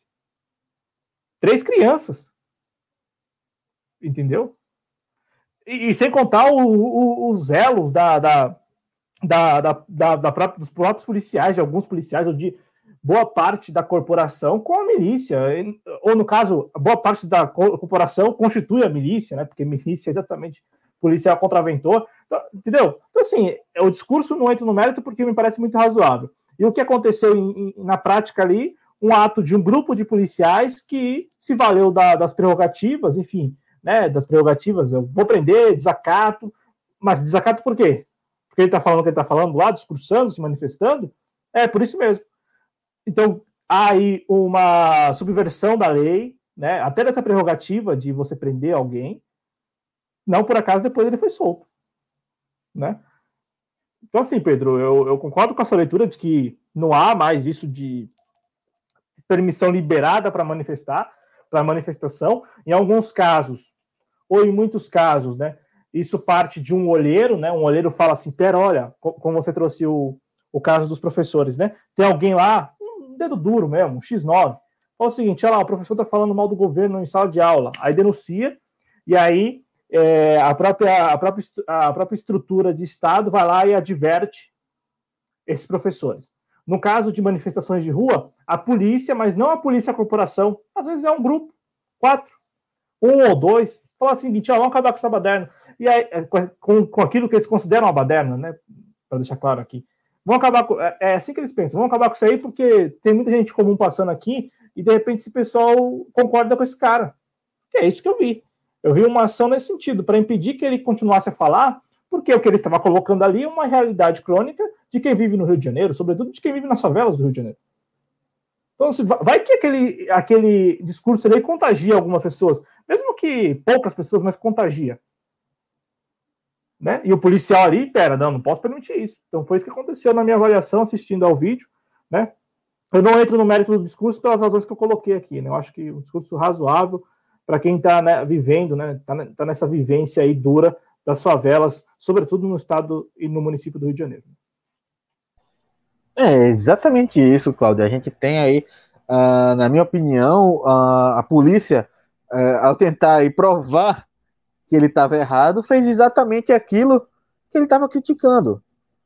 A gente reforça aqui, quando a gente fala que a polícia militar é uma instituição falida, uh, que, usando o termo dele lá, uma instituição maldita, que a polícia militar é uma instituição fascista, a gente não está se referindo ao policial militar. Existem policiais militares que se encaixam diretamente nessa descrição da polícia corrupta, da polícia falida, da polícia maldita, usando as aspas dele aí. Uh, existe? Existem. Mas existem policiais bons, existem policiais que de fato estão uh, ali para servir a população, que uh, respeitam a população. A gente que fala aqui da instituição polícia militar.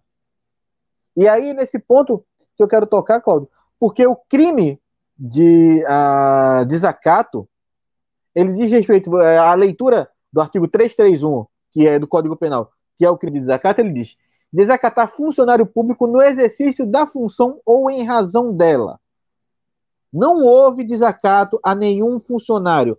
Ele não estava ali desacatando nenhum funcionário público. Ele não estava falando diretamente a um policial. Ele não estava ali desacatando o policial militar que estava ali em razão da função dele. Não. Ele estava falando da instituição polícia militar. E a gente precisa urgentemente, para acabar com esse tipo de a, autoritarismo da polícia, é de uma regulamentação da lei de desacato criar uma, da, desse artigo de desacato.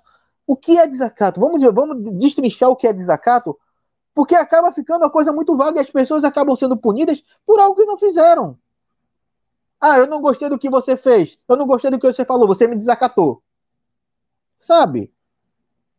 Não é eu criticar o trabalho de um funcionário público que significa desacato. Não. Eu estou criticando o que ele está fazendo ali. Eu não estou ofendendo ele em razão do eh, da função dele. Eu não estou desacatando ele. Mas as pessoas usam o crime de desacato para se esconder, muitas vezes, ou então para massacrar opositores, como foi feito agora dessa vez. Independente do discurso, eu já vi, inclusive, palavras mais duras. Vamos lembrar aqui do morador de, uh, é, da Alphaville, que humilhou um policial militar na frente dele, um morador que, inclusive, tinha sido denunciado por agressão à mulher, ele humilhou Ali o policial militar. Ali, Ali sim é desacato. Exatamente, Cláudio. Ali sim é desacato. Porque ele desacatou o funcionário em razão da função dele. Ele colocou ali em pratos ali que ele eh, ele estava ali só para quem pagava o salário dele era ele, que ele não, eh, não podia prender ele ali porque várias coisas. Enfim, aquilo é desacato. Não você falar da instituição polícia militar, não houve desacato. Não houve desacato e é, é chover numa olhada aqui falar que deveria haver uma corregedoria para investigar esse tipo de, de situação. Até existe, mas a gente sabe que não vai haver de fato uma punição para esses policiais. Mas aí, Cláudio gente tem que analisar no geral, porque são três casos aí em, pouca, em pouco tempo uh, que simbolizam aí uma grande, uh, uma grande rede de censura que vai se estabelecendo no Brasil. A gente falou aqui sobre a Ordem dos Advogados Conservadores do Brasil, que ameaçava aí uh, processar quem criticasse o presidente Bolsonaro, faz parte dessa rede de censura. A gente vai cada vez mais nosso direito de, de expressão uh, sendo vedado. Eu não estou falando aqui de ameaçar uh, bater em ministro do STF, uh, insuflar a população, invadir o Congresso e bater no, nos deputados e senadores. Não. Eu estou falando de expressar minha opinião sobre um governo uh, extremamente é, é, adepto da necropolítica, extremamente cruel. Eu não vou dizer incompetente, porque eu reforço aqui o que eu disse ontem com o Adriano. É um governo muito competente naquilo que se propõe. Tudo que o governo Bolsonaro pretendia, ele está cumprindo. Então ele é muito competente naquilo que ele se propõe. É um governo bom? Não. Mas é muito competente naquilo que se propõe. Está fazendo tudo o que tinha prometido e não foi falta de aviso que se falou que Bolsonaro ah, era exatamente isso que está aí.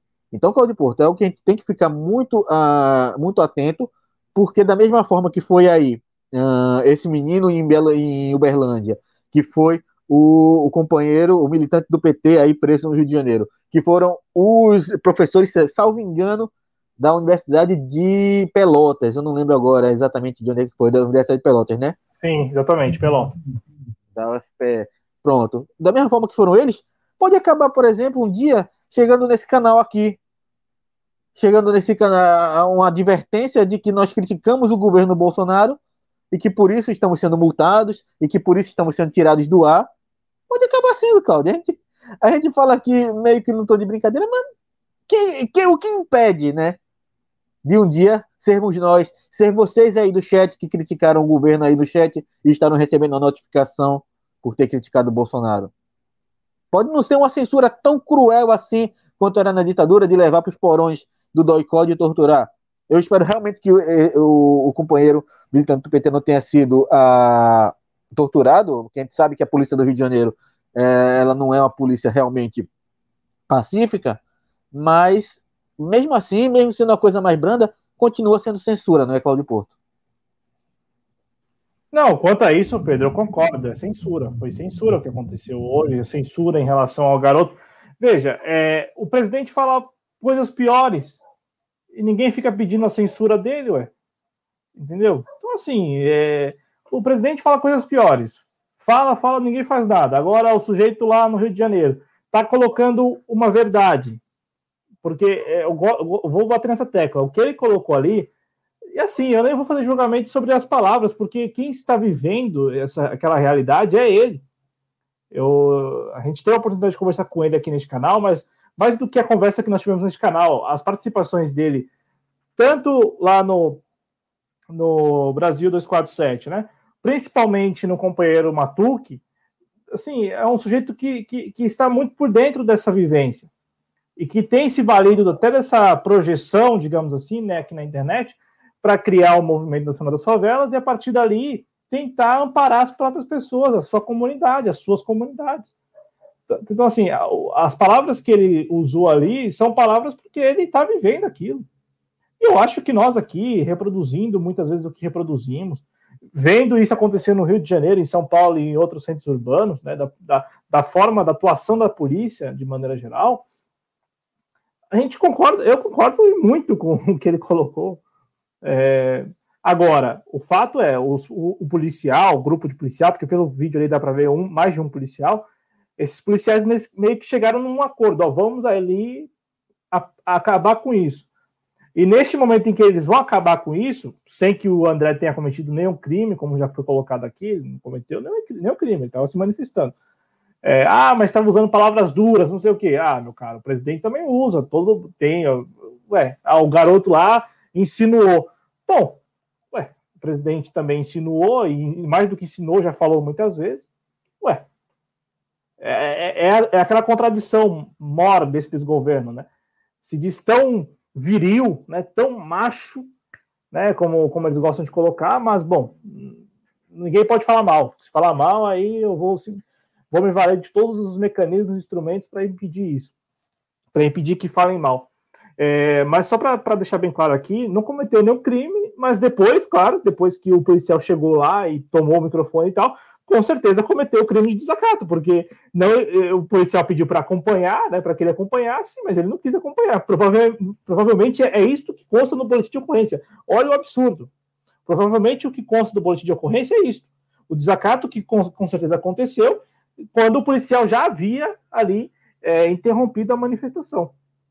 Então, assim, o que o policial fez, o primeiro ato policial, provavelmente não consta do boletim, mas o momento em que o André Constantini disse que não vai acompanhar, que não fez nada e tal, isso aí consta como desacato para justificar né, a, a, a, prisão. Enfim, Pedro, de fato, podemos colocar nesse grupo aí de, de episódios de censura, assim.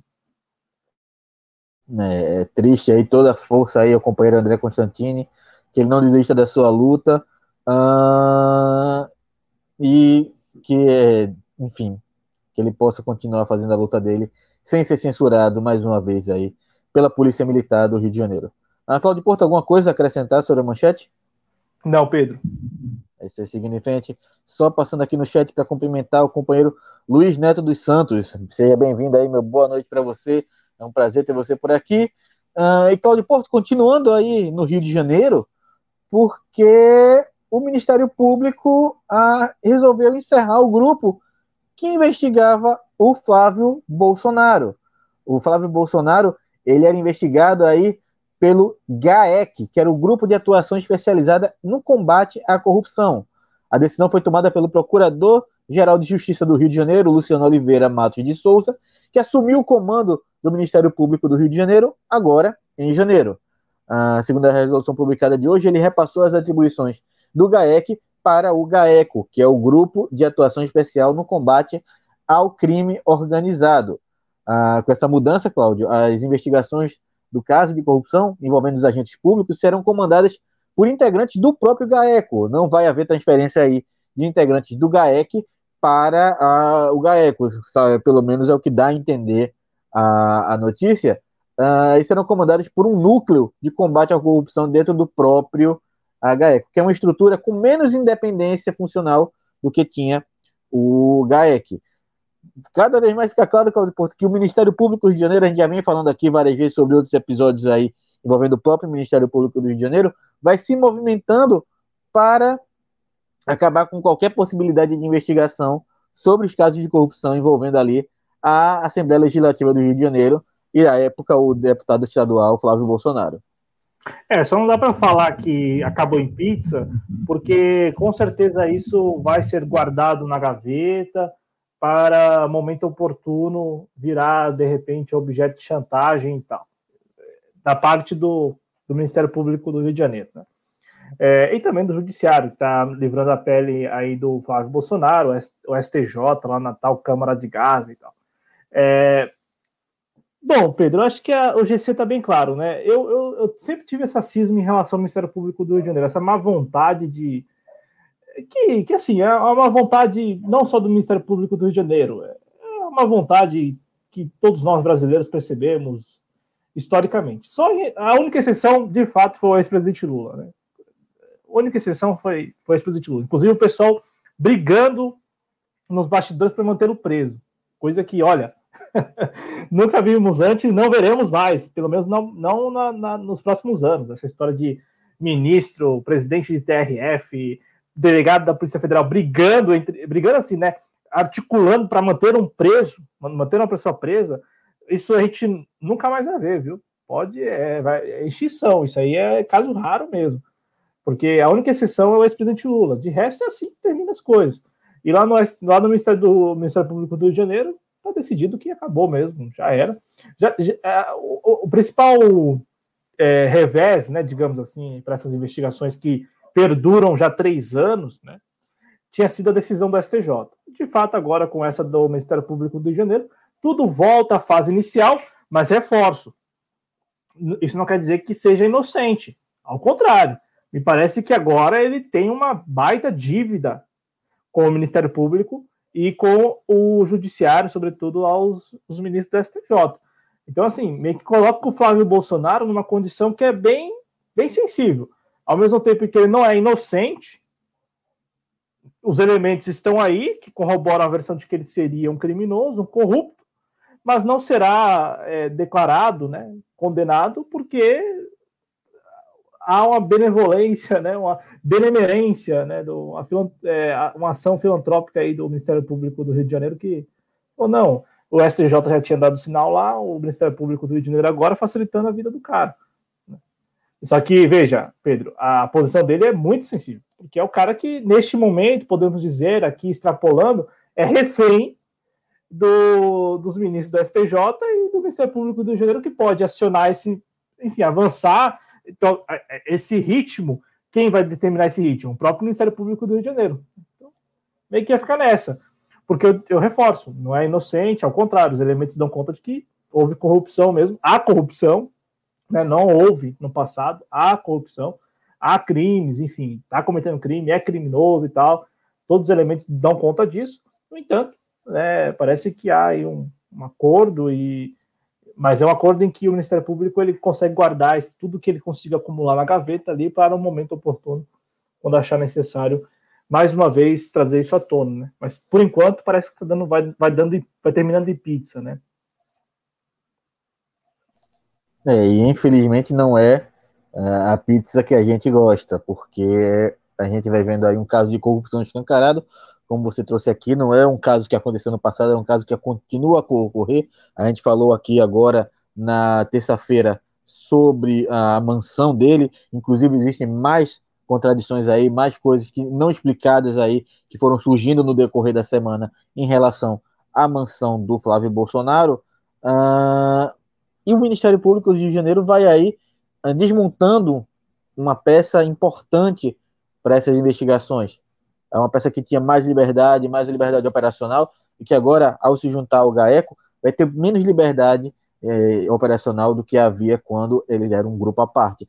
Lembrando novamente que, ah, pelo que foi dado na notícia, o grupo que compunha o GAEC não vai compor esse núcleo de combate à corrupção do GAECO. Ah, não, não, não informa ali o que vai acontecer com as pessoas que compunham o grupo de combate à corrupção independente, para onde eles vão ser alocados, mas o núcleo que vai ali compor agora a combate à corrupção dentro do GAECO vai ser composto por funcionários já, já alocados no, uh, no GAECO. E vai sendo, como o título bem diz aqui, o título é muito informativo, uh, é até difícil complementar algo mais, porque, de fato, é o Ministério Público do Rio de Janeiro sendo o Ministério Público do Rio de Janeiro. Uh, o resumo foi perfeito, ele continua sendo aqui. Cada vez que a gente chega aqui para falar alguma coisa do Ministério Público do Rio de Janeiro, a gente já sabe, Cláudio Porto, que vai ter uma pizza envolvida, não é? Exato, ninguém esperava outra coisa, mas reforço, está nas mãos do Ministério Público, então, assim, com certeza eles vão usar disso para chantagear quando achar mais pertinente, né? Com certeza, com certeza eles vão usar aí, até porque lembro, reforço aqui, eu sempre reforço isso, o governo Bolsonaro, ele uh, tem aí mais duas indicações a ministros do STF. Tem muita gente aí querendo correr atrás dessa possível indicação, seja no STJ, seja talvez no Ministério Público do Rio de Janeiro, sabe-se lá quem está querendo agradar ou chantagear o governo por uma dessas duas vagas. Cláudio Porto, alguma coisa a acrescentar sobre a manchete? Não, Pedro. Então, antes de a gente passar aí para o momento Covid, queria reforçar aí você que está nos assistindo, uh, deixe seu like, compartilhe esse vídeo. Lembrando que o like é muito importante, porque deixando seu like você deixa o YouTube aí saber que esse vídeo, que esse conteúdo aqui criado nesse canal, ele é muito, uh, ele é bom, ele é digno de ser compartilhado por outras pessoas e indique esse conteúdo para mais pessoas aí no YouTube. Você pode nos ajudar também através do mecanismo do Superchat ou do Super Sticker. Uh, e se estiver acompanhando essa live depois que ela já foi ao ar, pode nos ajudar também através do mecanismo do aplauso. E claro, pode também se tornar membro do canal, que é muito importante. E vai encontrar aqui embaixo também nossas redes sociais, Siga o nosso canal no Telegram aí, o arroba Jovens Cronistas. Lá você vai ser sempre ah, avisado sobre novos vídeos aqui do canal. Curta a nossa página no Facebook ah, e também nossos perfis no Instagram ou no Twitter. E claro, inscreva-se aqui na TV Jovens Cronistas. Marca aí o sininho que dentro do possível, porque o YouTube parece que às vezes persegue um pouco a gente, você vai ser notificado sobre novos vídeos aqui no canal, sobre novas lives aqui no canal. Ah, embaixo aqui na descrição do vídeo você também vai encontrar outras formas de uh, mecanismo de apoio, como o, a chave Pix, a vaquinha, o Apoia-se e algumas contas bancárias onde você pode nos ajudar a, com alguma contribuição financeira. Lembrando sempre, qualquer contribuição financeira tem que estar dentro do seu orçamento e dentro das suas possibilidades. Nada que vá prejudicar você, seu orçamento ou a sua saúde financeira, ainda mais nesse momento tão difícil que o Brasil atravessa. A Claudio Porto, a gente passa aí para mais um momento Covid uh, e outro momento triste, porque a gente bate um novo recorde aí na média móvel de casos. E é outro momento que a gente não está feliz aqui em estar tá comentando.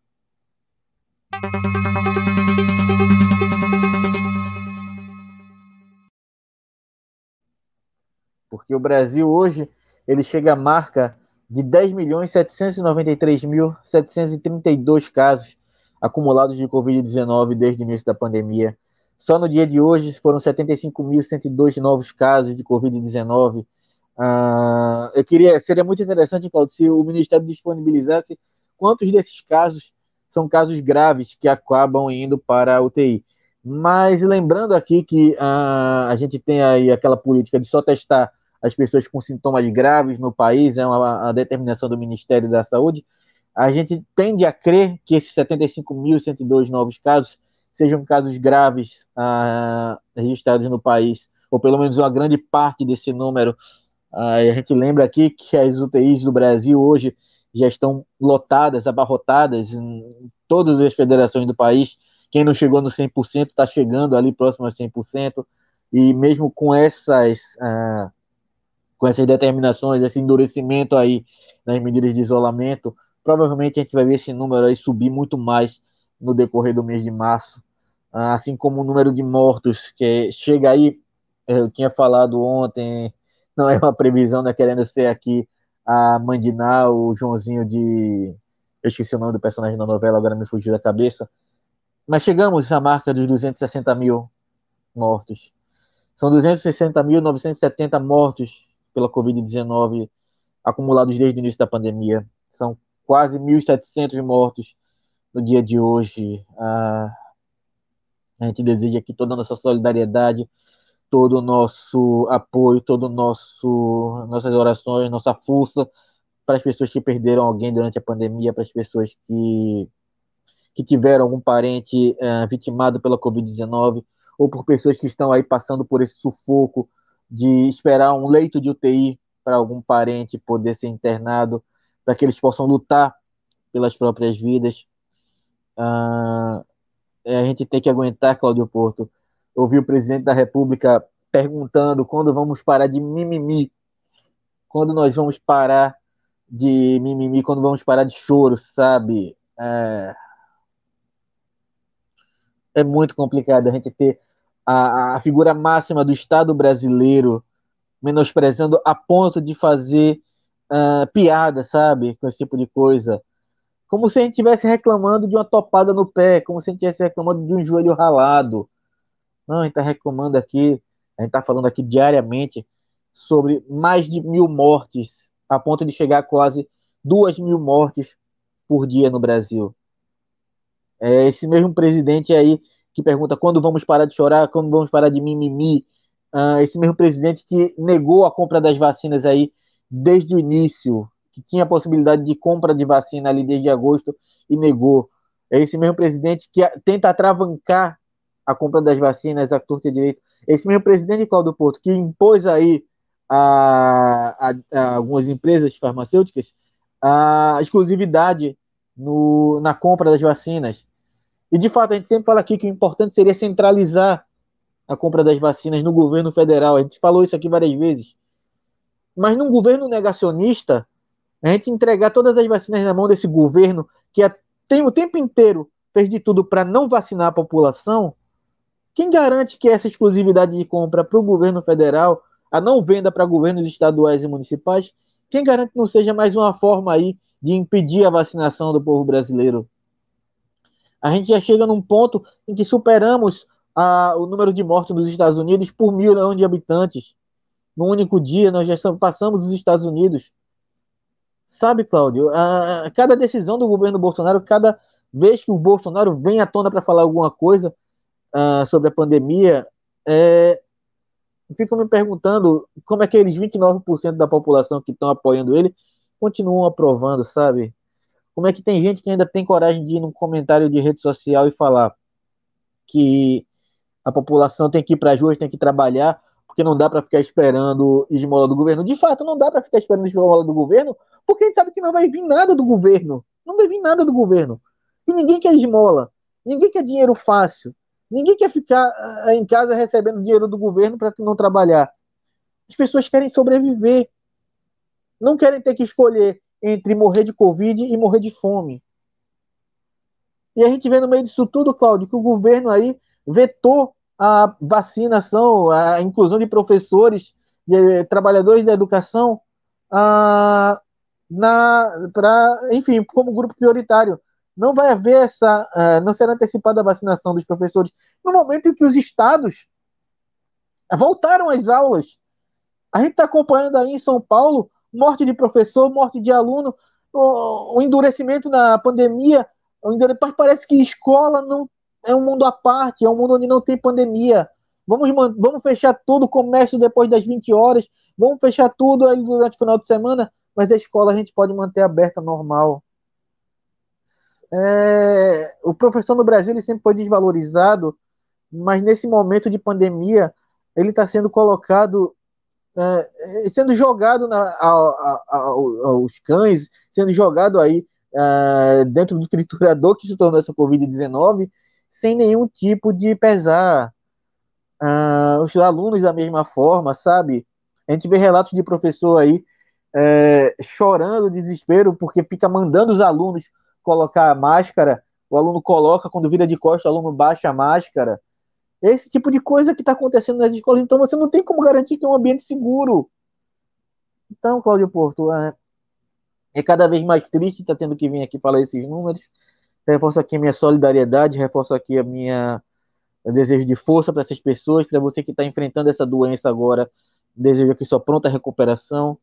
E desejo aqui a todo brasileiro, toda brasileira, uh, que a gente tem que aí sobreviver esse momento, porque dentro da perspectiva desse governo, uh, sobreviver talvez seja o melhor cenário possível.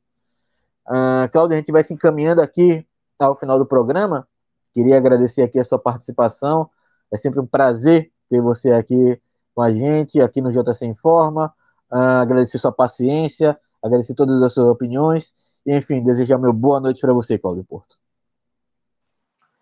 Pedro, eu vou dar boa noite, mas antes, só para. É, eu não vou nem entrar. Acho que você foi muito feliz em colocar as nossas condolências, né, nossa solidariedade, porque é bem diferente, bem diferente. Olha, assim, na boa, você pode de alguma maneira ser simpático, só que assim, não dá para tolerar, isso não dá. Porque é aquele, aquela velha máxima, isso ultrapassa a linha da civilidade. Não, é, não, é, não tem nada de, de civil em uma pessoa se manifestar da forma como o presidente está se manifestando em relação aos seus compatriotas. Como um sujeito desse diz ser patriota, quem morreu, for, quem morreu foram brasileiros. Brasileiros e brasileiras estão morrendo, não é que morreu estão morrendo, brasileiros e brasileiras. São compatriotas. São pessoas como eu, você e os nossos espectadores e espectadoras. Assim, no mínimo, no mínimo, olha, na boa, pelo menos um discurso, porque não, não dá.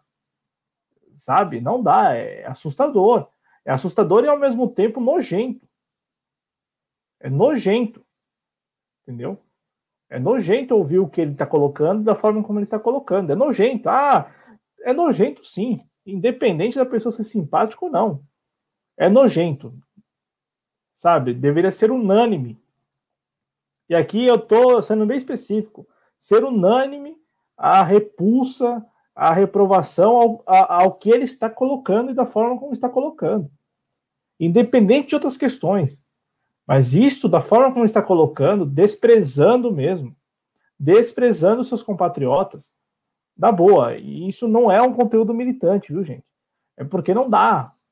Qualquer pessoa minimamente é, razoável, sabe?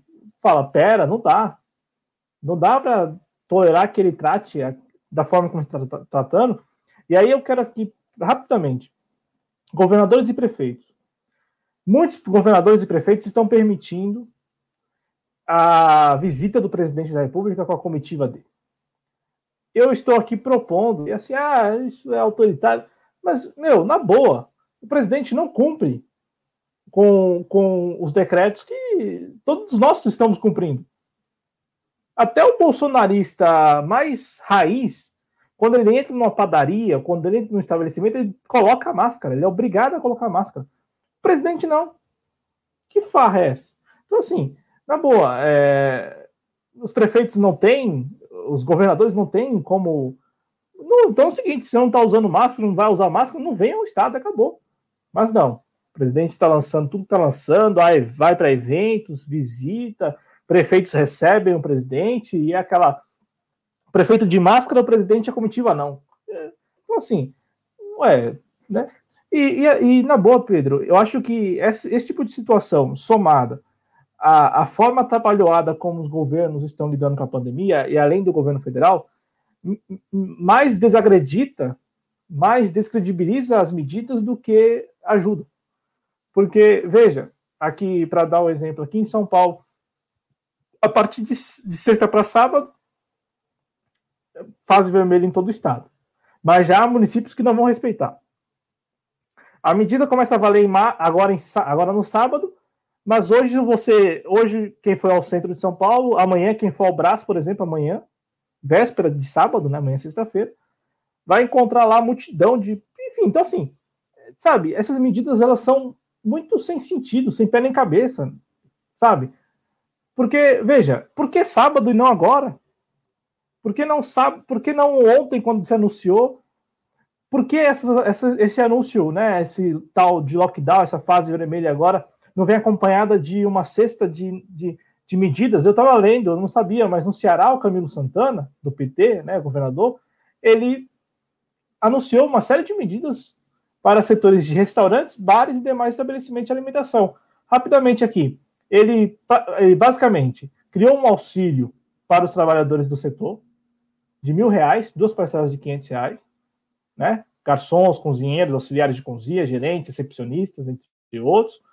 Ele parcelou, né? Anunciou o parcelamento dos débitos do ICMS dos estabelecimentos, quem deve ICMS e tal, vai poder, vai poder parcelar isso 60 vezes. E ele isentou o IPVA de veículos que estão em nome de pessoa jurídica. Veja, é um pacote de medidas específicas, mas que, peraí, então, e, e sem contar que também ele isentou o pagamento da conta de água. E, e os débitos que essas empresas, de repente, acumularam no ano passado. Aqui em São Paulo, nada. Então, aqui em São Paulo, o comerciante vai ter que, de fato, assim, muitos vão desrespeitar, simplesmente vão desrespeitar. Vão abrir o estabelecimento. Né? Porque, veja, o que, que o governo quer? O governo não, sabe, o governo não apresentou nenhuma medida sequer de apoio para essas pessoas. E sem contar a conveniência. Começa no sábado e não ontem, quando anunciou, ou anteontem, não sei, ontem, ontem. Entendeu? Não, é no sábado. Como já havia sido naquelas de, do final do ano. Só nos dias do feriado. Antes do feriado, dos feriados, as pessoas iam ao Hotel Brás, como as pessoas vão ao Brás aqui, né? Aos grandes centros é, de comércio popular, as pessoas vão lá, compram, enfim, tem lá o álcool gel e tal, mas de maneira geral as pessoas estão gerando aglomeração. O transporte coletivo é a mesma coisa, todo mundo aglomerado, mas a partir de sábado já não pode mais. Entendeu? Assim, então, Pedro, eu acho tudo bem ter o respaldo científico, é verdade, mas a conveniência e a falta de, de uma cesta mesmo de medidas de apoio mais desacredita as medidas, porque é isso que nós estamos vendo, as pessoas estão desacreditando dessas medidas todas, porque agora, não antes, porque, é, sabe, a forma trabalhada mesmo como estão lidando. E aí isso não é apenas, não é exclusividade só do desgoverno Bolsonaro. Os governos estaduais e as prefeituras acabam re replicando isso também, né, ao seu modo. Essa questão dos leitos de UTI, para passar a palavra. Veja, todos nós sabemos, todos nós sabíamos, a bem da verdade, que era que, ué, não é um contexto atípico da pandemia, não é um contexto muito particular. Meu, por que num contexto particular da pandemia os leitos de UTI não podem ficar instalados já, devidamente instalados, mesmo que ninguém use, por alguns meses? Não. Tiveram que desmobilizar todo o aparato de, de leitos de UTI, como aconteceu aqui em São Paulo, e agora estão correndo atrás do prejuízo. Por que não? Já que o contexto é particular. O contexto é pandemia. Então, por pelo menos dois anos, 24 meses, os leitos lá, mesmo que ninguém use. E quando for usar, tenha lá o leito. Por que não? Aí ontem, até conversando com o Leandro Ferrari, vou, vou, vou compartilhar isso com vocês, ele me lembrou, né? É o capitalismo. O capitalismo não permite que se tenha leitos de UTI lá montados sem ninguém usar. Ninguém, entendeu? O capitalismo não permite isso. Não, no, no capitalismo não existe leito de UTI sem paciente. Então, para o capitalismo faz mais sentido esse caos aí que se estabeleceu nas duas últimas semanas de pessoas procurando UTI e não tendo como ser atendido. Porque não faz sentido algum ter lá um aparato de, de leitos de UTI devidamente instalado, aguardando esses pacientes. Não faz sentido para o capitalismo, né, Pedro? E reforçando aqui, Claudio, você é, é, é uma, uma, informação muito feliz que você trouxe aqui. Uh, assim, feliz assim no sentido de ser uma informação uh, de fato importante, não feliz no sentido de ser de fato feliz, porque nós somos o país que fechou esses leitos de UTI sem nunca zerar ou chegar próximo a zero do número de mortos ou do número de casos. No melhor dos cenários, nós tivemos ali 200 mortes, 300 mortes por dia, e considerávamos isso o plano de convivência da, da pandemia, o novo normal. Sinceramente, eu não consigo considerar normal, Cláudio, um, um, um, país onde 200 pessoas, 300 pessoas morrem por uma única causa. Num único dia. Num único dia. E as pessoas começaram a pagar isso como se a gente tivesse é, superado a pandemia, nós tínhamos passado da pandemia. Uh, vamos fechar os leitos de UTI, vamos fechar os hospitais de campanha. Por quê? Nós não zeramos o número de mortos. nós tínhamos ainda 200, 300 brasileiros morrendo todo dia. Não, não são os cinco aviões, quase 10 aviões aí caindo todo dia que nós temos no país hoje, mas era um avião caindo no país todo dia, pelo menos. E os governos estaduais foram fechando os hospitais de campanha, foram fechando as, os leitos de UTI. E como você disse, tudo isso é o capitalismo, que não permite que exista um estado de segurança social permanente, ou pelo menos que dure mais tempo aí no momento uh, excepcional como a pandemia. Lembramos aqui que o capitalismo está fazendo aí uh, o governo uh, priorizar medidas aí econômicas do que medidas para salvar vidas. É esse mesmo capitalismo que está fazendo isso. Então, Cláudio, é triste a situação que a gente está vivendo. Aqui eu corroboro todas as palavras que você disse aqui, eu corroboro tudo que você disse aqui, uh, concordo com tudo que você disse, porque é nojento a gente ver isso no Brasil, e é nojento a gente ver aí alguns prefeitos e governadores uh, tentando criar uma imagem midiática de que fizeram alguma coisa, sem de fato apresentar um plano aí para que as pessoas possam ficar em casa sem morrer de fome. Uh, a gente tem um exemplo aí do Camilo Santana do que fez no Ceará, mas a gente não vê esse exemplo sendo replicado pelos governadores do país. Dá para fazer, é, é, específico demais, mas dá para fazer de alguma forma. Uh, não está sendo feito aí por falta de vontade política. Uh, Claudio Porto, alguma coisa acrescentar de a gente encaminhar para o final do programa? Não, Pedro, só agradecer, viu? Agora sim, boa noite a você, boa noite ao nosso público, eu só tenho agradecer?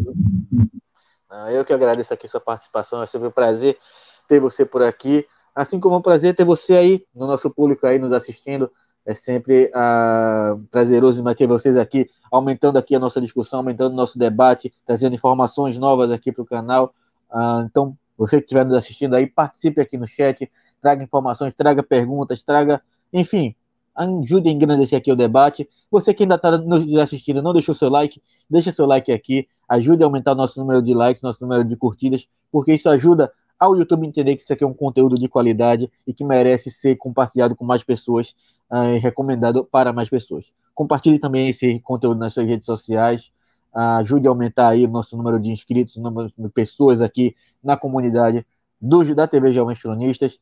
Uh, também você vai encontrar, você vindo aqui para o YouTube, se estiver assistindo por outras redes sociais, vai encontrar aqui na descrição outras formas de apoio ao canal, como a Vaquinha, o, super, o, a Vaquinha, o Apoia-se. Você pode nos ajudar através do mecanismo do Superchat, do uh, Super Sticker, ou se estiver assistindo depois que esse vídeo já foi ao ar, pode nos ajudar aí através do mecanismo do aplauso que fica aqui próximo ao título. Você também nos ajuda se tornando membro do canal e, claro, vai nas nossas redes sociais, Uh, se inscreva aí no nosso, na nossa, curta a nossa página no Facebook, uh, siga nossos perfis no Instagram, no Twitter e procure, se você faz uso aí do, uh, do Telegram, procure por arroba Jovens Cronistas, você vai encontrar lá nosso canal, onde você vai ser sempre notificado por novas, sobre novos vídeos aqui do canal.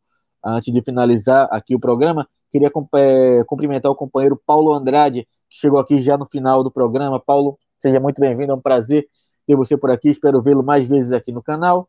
Uh, e aproveitando aqui para deixar meu boa noite para todos vocês que ainda estão aqui nos assistindo. Uh, desejar aí um bom final de quinta-feira. Espero vê-los amanhã em mais uma edição aqui do JC Informa. Sou Pedro Araújo. Meu boa noite para você. Até amanhã.